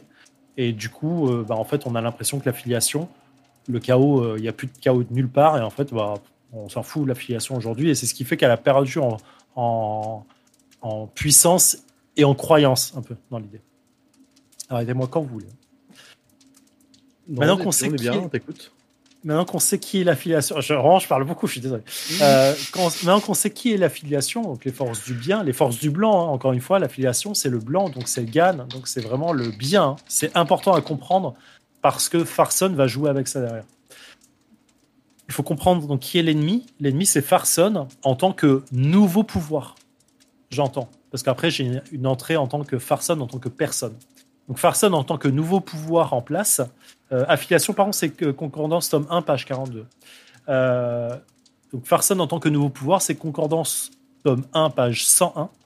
Et ce sera 101 aussi pour euh, l'autre entrée. C'est l'ennemi de l'affiliation, celui auto, euh, auto hein, en, en tant que tel. Lui, il veut renverser euh, Gilead en proclamant que l'affiliation a œuvré contre la démocratie. Attention, là, c'est important. En gardant une forme d'État aristocratique, donc une forme de royauté finalement, et de lignage et d'héritage du pouvoir en place. La preuve étant la caste des pistoleros, qui sont les seuls à pouvoir tuer par justice. Qu'en fait, c'est une autocratie née où les mecs ils peuvent dire non, toi tu as fait le mal, pan, t'es mort. C'est un peu l'idée quoi. Euh, du coup, c'est une forme de déformation de la réalité au nom de la démocratie. Toute euh, ressemblance avec notre monde actuel, et attention, hein, je vous interdis. Sur les fortuites.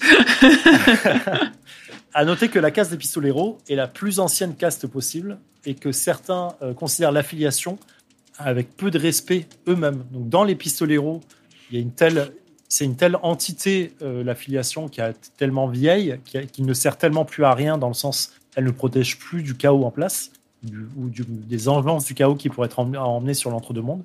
Qu'en fait, il y a même des pistoleros qui pensent que c'est de la merde et qu'en vrai, euh, on se donne tout pouvoir. quoi. C'est ce, genre de petites choses qui créent euh, les, euh, les craintes en fait de ce genre de pouvoir. Encore une fois, la police qui a les pouvoirs. et on peut pas... Pardon? Donc, c'est c'est ce qui effectivement causera la perte et la chute de l'affiliation, entraînant aussi du coup la chute de la case des pistoleros. Ça, c'est euh, le pouvoir de Farson. Farson en tant que personne, c'est important aussi à comprendre du coup. Tome 1, page 101 pour concordance, je l'ai dit. Et c'est là où je disais tout à l'heure, c'est un personnage qui est incroyable. Meurtrier, voleur, bandit, il se sert de ses discours sur la démocratie pour justifier ses actions, à savoir que son passe-temps favori, c'est jouer euh, au cricket, avec le- les balles, en remplaçant les balles par les têtes de ses adversaires. Ouais. Euh, il se repaît du chaos et de la destruction, tout comme le roi cramoisi qu'il sert. Euh, il a le charisme quasi, un charisme quasi religieux que l'on connaît chez l'homme en noir, bien évidemment. C'est pour ça que dans la V2, tout a été fusionné pour que ce soit logique quand il Mm. parle. Euh, dans la bataille que- qui oppose Farson à Gilead, Farson va ressusciter les robots des anciens pour pouvoir les utiliser contre l'affiliation et les pistoleros. Mm. Ce qui mènera à la chute des pistoleros à Jericho Hill. Donc en fait, on a juste une envie du chaos, représentée par l'aura chromoisie, hein, tout simplement, euh, qui prend une autre forme que des démons ou des bêtes ou des trucs comme ça, pour euh, juste euh, aller détruire, je ne vais pas dire la démocratie, mais en tout cas le pouvoir en place qui est censé protéger l'entre-deux-mondes. Conseil Jedi complètement, on est d'accord avec ça. Le point Star Wars de Corée, tout à fait. Euh, ensuite, on avait une entrée, donc le code d'honneur des pistoleros, et ça s'enchaîne un peu là-dessus. Donc, ils descendent tous, on l'a dit, euh, tu l'as très bien dit, Emily, de Arthur l'aîné, le roi du tout monde. C'est pour ça. Euh, donc, les pistoleros sont une caste d'aristocrates, euh, ce qui mène, comme on l'a vu, donc à la guerre entre le monde intérieur et le monde extérieur, parce que le monde extérieur ne croit plus en cette caste et pense que, à juste titre, ils sont mieux nourris, mieux logés, euh, plus euh, avoir- ils ont une meilleure société. En fait, c'est vraiment la caste des riches et la caste des pauvres en périphérie, en fait, qui eux doivent donner du grain et euh, de l'argent en impôts. Encore une fois, on voit dans la clé des vents hein, comment l'impôt est récolté. C'est Mm. en partie l'homme en noir qui le fait en tapant sur les gens, en, en a- en abusant de son pouvoir lui aussi, donc faisant passer Gilead pour quelqu'un de, de- de corrompu. Ce qui, à, à mon sens, n'est pas complètement faux, c'est juste une représentation qu'on peut donner. hein. Euh, et c'est pour ça que euh, quand euh, Roland et ses potes vont à Méris, c'est intéressant parce qu'à la base, Roland et ses potes. oui, Cuthbert et. oui, oui. euh, quand ils y vont, en fait, à la base, euh, Steven, euh, le roi, enfin le roi de Gilead, donc le père de Steven Roland, veut l'envoyer là-bas juste pour le protéger. Mm. il, veut le- il veut l'éloigner de Martin, il veut le protéger de la guerre qui arrive à l'ouest. Et en fait, il l'envoie directement dans la guerre euh, qui va arriver parce que euh, effectivement, euh, Mégis est déjà corrompu à mort et que euh, voilà. Oui, il le protège de ce qui arrive à l'ouest et il le protège aussi de lui-même parce que c'est juste après que. Roland ait défié Corte euh, avec euh, beaucoup d'années d'avance, juste pour pouvoir euh, après aller défier Martin. C'est ça, que Martin dans leur, ne fait pas partie de la case des, des, des pistoleros et qu'il le traite même de serf. Il lui doit Oui. euh, obéissance. Surtout s'il est reconnu pistolero.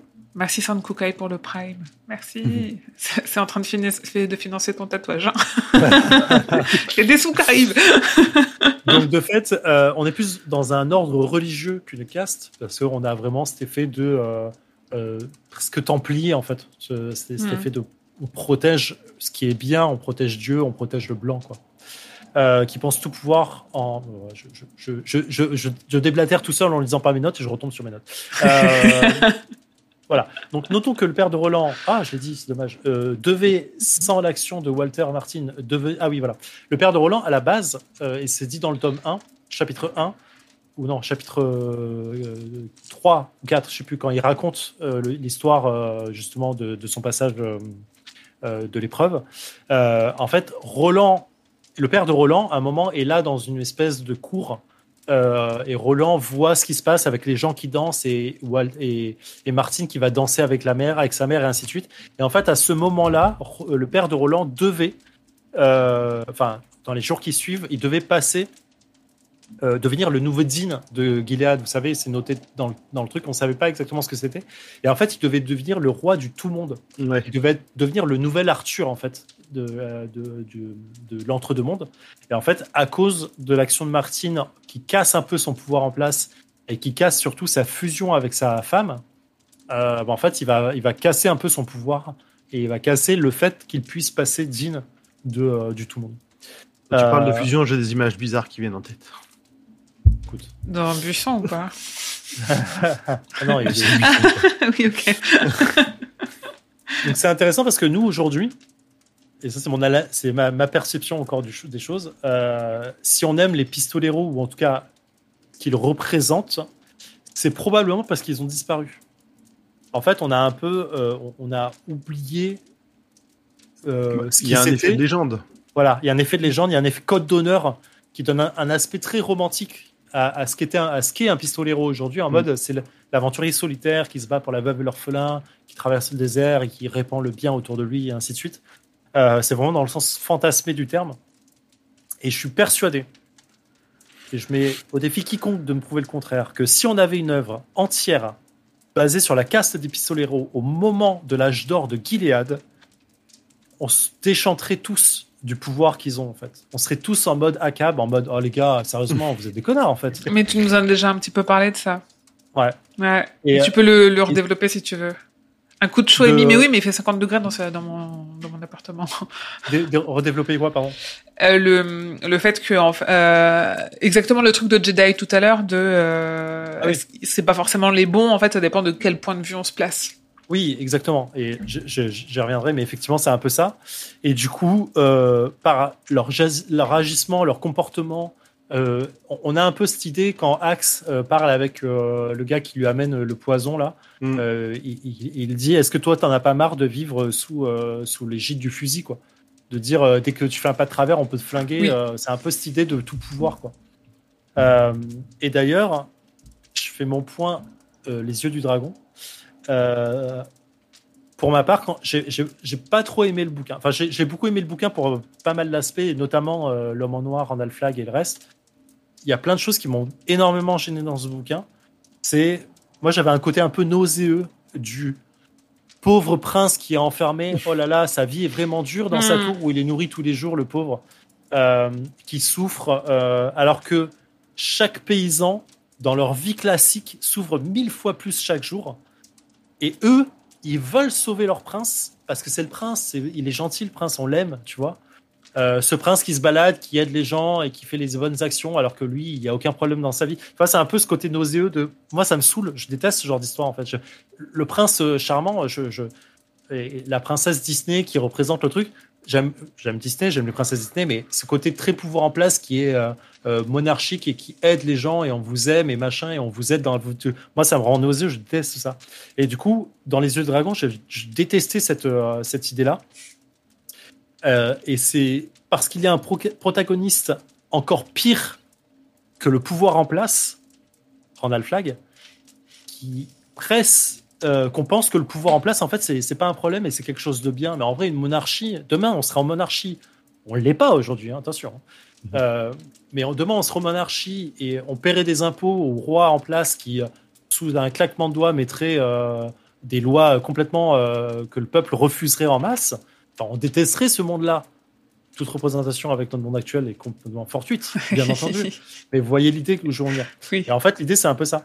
C'est-à-dire que c'est parce que juste il y a une menace extérieure de Ronald Flagg qui vient et qui dit Oh là là, je vais corrompre le monde et je vais faire encore pire. Je vais avoir des impôts encore pires et je vais vous punir parce que vous faites pas assez bien dans votre vie et ainsi de suite, qui fait que on se dit que la monarchie, en fait, elle est bien. Mais en vrai, euh, on, on- on pourrait détester ça, quoi. Et voilà. C'est loin d'être manichéen finalement non ouais c'est pas ouais ouais c'est pas si aussi manichéen que ce qu'on pourrait penser euh, de prime abord Bien sûr. Mais on le voit, enfin, C'est distillé, hein. de manière. euh, C'est pas toujours euh, flagrant, mais c'est distillé tout le long des bouquins. hein. Ouais. Que c'est pas. euh, ouais, c'est la, la- la vie est pas belle, ils ont pas tous raison. Ouais, bien sûr. Donc voilà. Alors le chat, vous avez été mis au début de cette chronique au défi de, de lui prouver qu'il avait tort. S'il y a des réactions, c'est maintenant, parce que je pense que c'était un des derniers sujets euh, de ce live, vu que ça fait un peu plus de deux heures. euh. Oh, merci Urne pour les, pour les cheers. Merci beaucoup. S'explique chez les Français, l'anglomanie par exemple. On aime la monarchie anglaise parce qu'on est en République. Bien sûr. Ouais. Ouais, c'est euh, c'est complètement fantasmé. Hein. Mm. Quand on voit là tout ce qui a été fait sur le couronnement du ex-prince Charles, euh, maintenant roi Bien sûr, Charles. Mais on a tous ce fantasme de, euh, de, de la monarchie qu'on aime, euh, que qu'on aimerait servir en tant que chevalier servant, chevalier preux, défenseur Disney, du roi, ce que tu disais, hein. Disney. bien sûr. Euh, tu vois, tous les jeux, tous les films qui sont autour de ça, enfin, c'est Bah, c'est tout- trop. toute notre culture de fantastique, de fantasy, euh, voilà, est, est basée autour de ça globalement. hein. Ouais. Bah, bah, Arthur, euh, enfin, le, le- Mm. la légende du roi Arthur, qui, qui n'a pas envie d'être chevalier autour de la, de la table ronde. Enfin, tu vois, Mm. t'as un esprit de- Bien sûr qu'on a envie de ça. En vrai, quand tu lis le, le mythe arthurien, t'as pas envie d'être chevalier de la table ronde. Enfin, c'est c'est tout pourrave, en vrai. ils se trahissent, ils se détestent. euh, Tu vois, t'as vraiment des. euh, Très bien. Est-ce que il y a encore dans vos notes des choses dont vous vouliez parler ce soir ou pas? Euh, J'avais fait un point sur la Bible. Ouais, je les... c'est les trucs que j'ai j'ai trois trucs en backup. Et vous nous dites dans le chat, ou vous, euh, Grand Poil et Zéphiriel, s'il y a des choses sur lesquelles vous voulez réagir. En backup, j'avais l'aspect religieux de ce tome, parce qu'on a relié beaucoup de choses à des passages de la Bible, voir si on a des choses à dire. Euh, quelle est cette guerre qui menace à l'ouest? Bon, Alors du coup, tu viens d'en parler. Euh, comment et pourquoi Gilead et tout le monde euh, de Roland chute? Ou est-ce qu'on en parlera au moment du tome 4 Là, je pense que tu as, déjà évoqué le truc un petit peu et on, pourra le recreuser au moment du tome 4. C'est pas la peine de, revenir dessus. Et bah du coup, la dernière, tu y as répondu aussi. À quel code d'honneur les pistoleros obéissent-ils? Plutôt d'ordre religieux ou d'ordre héroïque? Est-ce que ça évolue pour Roland au cours du pistolero On en a, on a, on n'a pas parlé de tous ces aspects-là, mais on a un peu commencé à l'évoquer. Donc tu voulais le, alors moi le, comme je disais tout à l'heure, l'aspect religieux, je vous laisse complètement la main dessus. Je suis une quiche absolue sur ces sujets-là. Ouais, j'avais, j'avais pas grand chose à dire. J'avais une référence qui était marrante parce que je crois que c'est Sylvia Piston qui parle de Samson et des Philistins. Oui, qui dit qu'elle était à ses côtés, machin et tout. Et en vrai, c'est intéressant. De... Alors, encore une fois, interprétation personnelle, mais théorie à la volée un peu que j'ai eu hier soir euh, quand j'écrivais mon truc, en disant que c'est intéressant qu'elle parle de Samson et qui massacre les Philistins à tour de bras. euh, dans le même chapitre où Roland arrive et massacre Tulle juste après. je Ah disais oui. qu'il y avait un, eff- un effet assez intéressant là-dedans. de- Mais euh, on sait tout ce que j'avais euh, pas rangé. Évidemment, c'est très lié à la Bible parce que euh, Christ- euh, Christiano-chrétien euh, King euh, qui est là. Quoi. Oui, c'est marrant. C'est le, on l'avait relevé parce que c'est le passage euh, où elle parle de la mâchoire, en fait. Et Ouais. enfin, c'est le passage de la mâchoire. Et moi, je m'étais focus sur, en effet, la mâchoire est une référence biblique, comme souvent chez King, passage Juge 13-16 où Samson tue un millier de Philistins armés uniquement d'une mâchoire d'âne. C'est ça. Et en Ouais. effet, il y a le côté de tuer un millier de, de, de Philistins. La table ronde, c'est en effet pourri. Ouais. Ok. Très bien. Pas d'autres sujets alors? Euh, c'est tout pour moi. On arrive non, au bout du plus. conducteur. On est bien, on est Ouais. sur une durée euh, d'épisode euh, classique. Parce que le live est lancé depuis 2h26, donc on a 2h15 d'épisode. Donc c'est bien, ça veut dire qu'on aura fait euh, euh, presque 14 heures sur le pistolero. Même pas 19. Même pas 19, non, mais si tu veux faire un hors-série de peut 5 pousser- on heures tout pousser, seul, je hein, te mais laisse les bon. codes de la chaîne. Je, pense que je peux en parler beaucoup trop. On a été sage. Oui, non, ça a été sage. On allait vite au final. Je pense pas qu'on ira aussi vite. Et pourtant, ça a parlé un petit peu dans le chat. Donc, euh, donc ça a nourri aussi nos propos. Mais euh, il y arriverait. Bien sûr qu'il y arriverait. Bien sûr. Il a fait 13 pages là euh, pour ce soir. Donc, j'ai fini sur, juste sur le tome, les six premiers épisodes. Du coup, j'ai plus de la moitié de mon bouquin, enfin mon bouquin, mon carnet de notes écrit. Ouais. ouais. J'avais jamais, j'avais pas, j'avais plus autant écrit au stylo, j'entends, euh, depuis que depuis le lycée quoi. C'est trop Dans cool. le sens, euh, tous les trucs que j'écrivais au lycée euh, sur ma table euh, au lieu d'écrire mes cours. Honorable pour un premier tome. Ouais, on verra. euh, comme on dit à chaque fois, on verra euh, ce qu'on fera des autres tomes. Mais celui-là, c'est vraiment un tome clé. Et je suis vraiment contente qu'on ait passé autant de temps dessus. Ouais, puis enfin, il y, y a tellement de préparation paiement qui, qui que qu'on est, enfin, qu'on pouvait pas forcément discuter les premières fois où on tombe dessus. euh, C'était important, je pense aussi de, de le faire. C'est ce qui a aussi euh, enfin, motivé les réécritures qu'il a fait derrière. Donc, euh, donc Complètement. vraiment, il, il- ça ne m'étonne pas qu'on ait passé autant de temps dessus non plus pour tous ces petits détails qu'on a relevés, euh, toutes ces théories. Ouais, c'était chouette de, en plus, en, en discuter avec, euh, avec des gens dans le chat. C'était cool. Du coup, Ah, c'est on pourra entendre le début du tome 2 en juillet. Alors, là, l'épisode, c'est un épisode euh, standard qu'on a enregistré là. Donc, vous l'avez en avant-première, entre guillemets, sur Twitch. Il sera en replay sur YouTube et en podcast le 19 juin. Et en effet, le 19 juillet, on a la première partie. Alors, je l'ai au-dessus, là, j'arrive.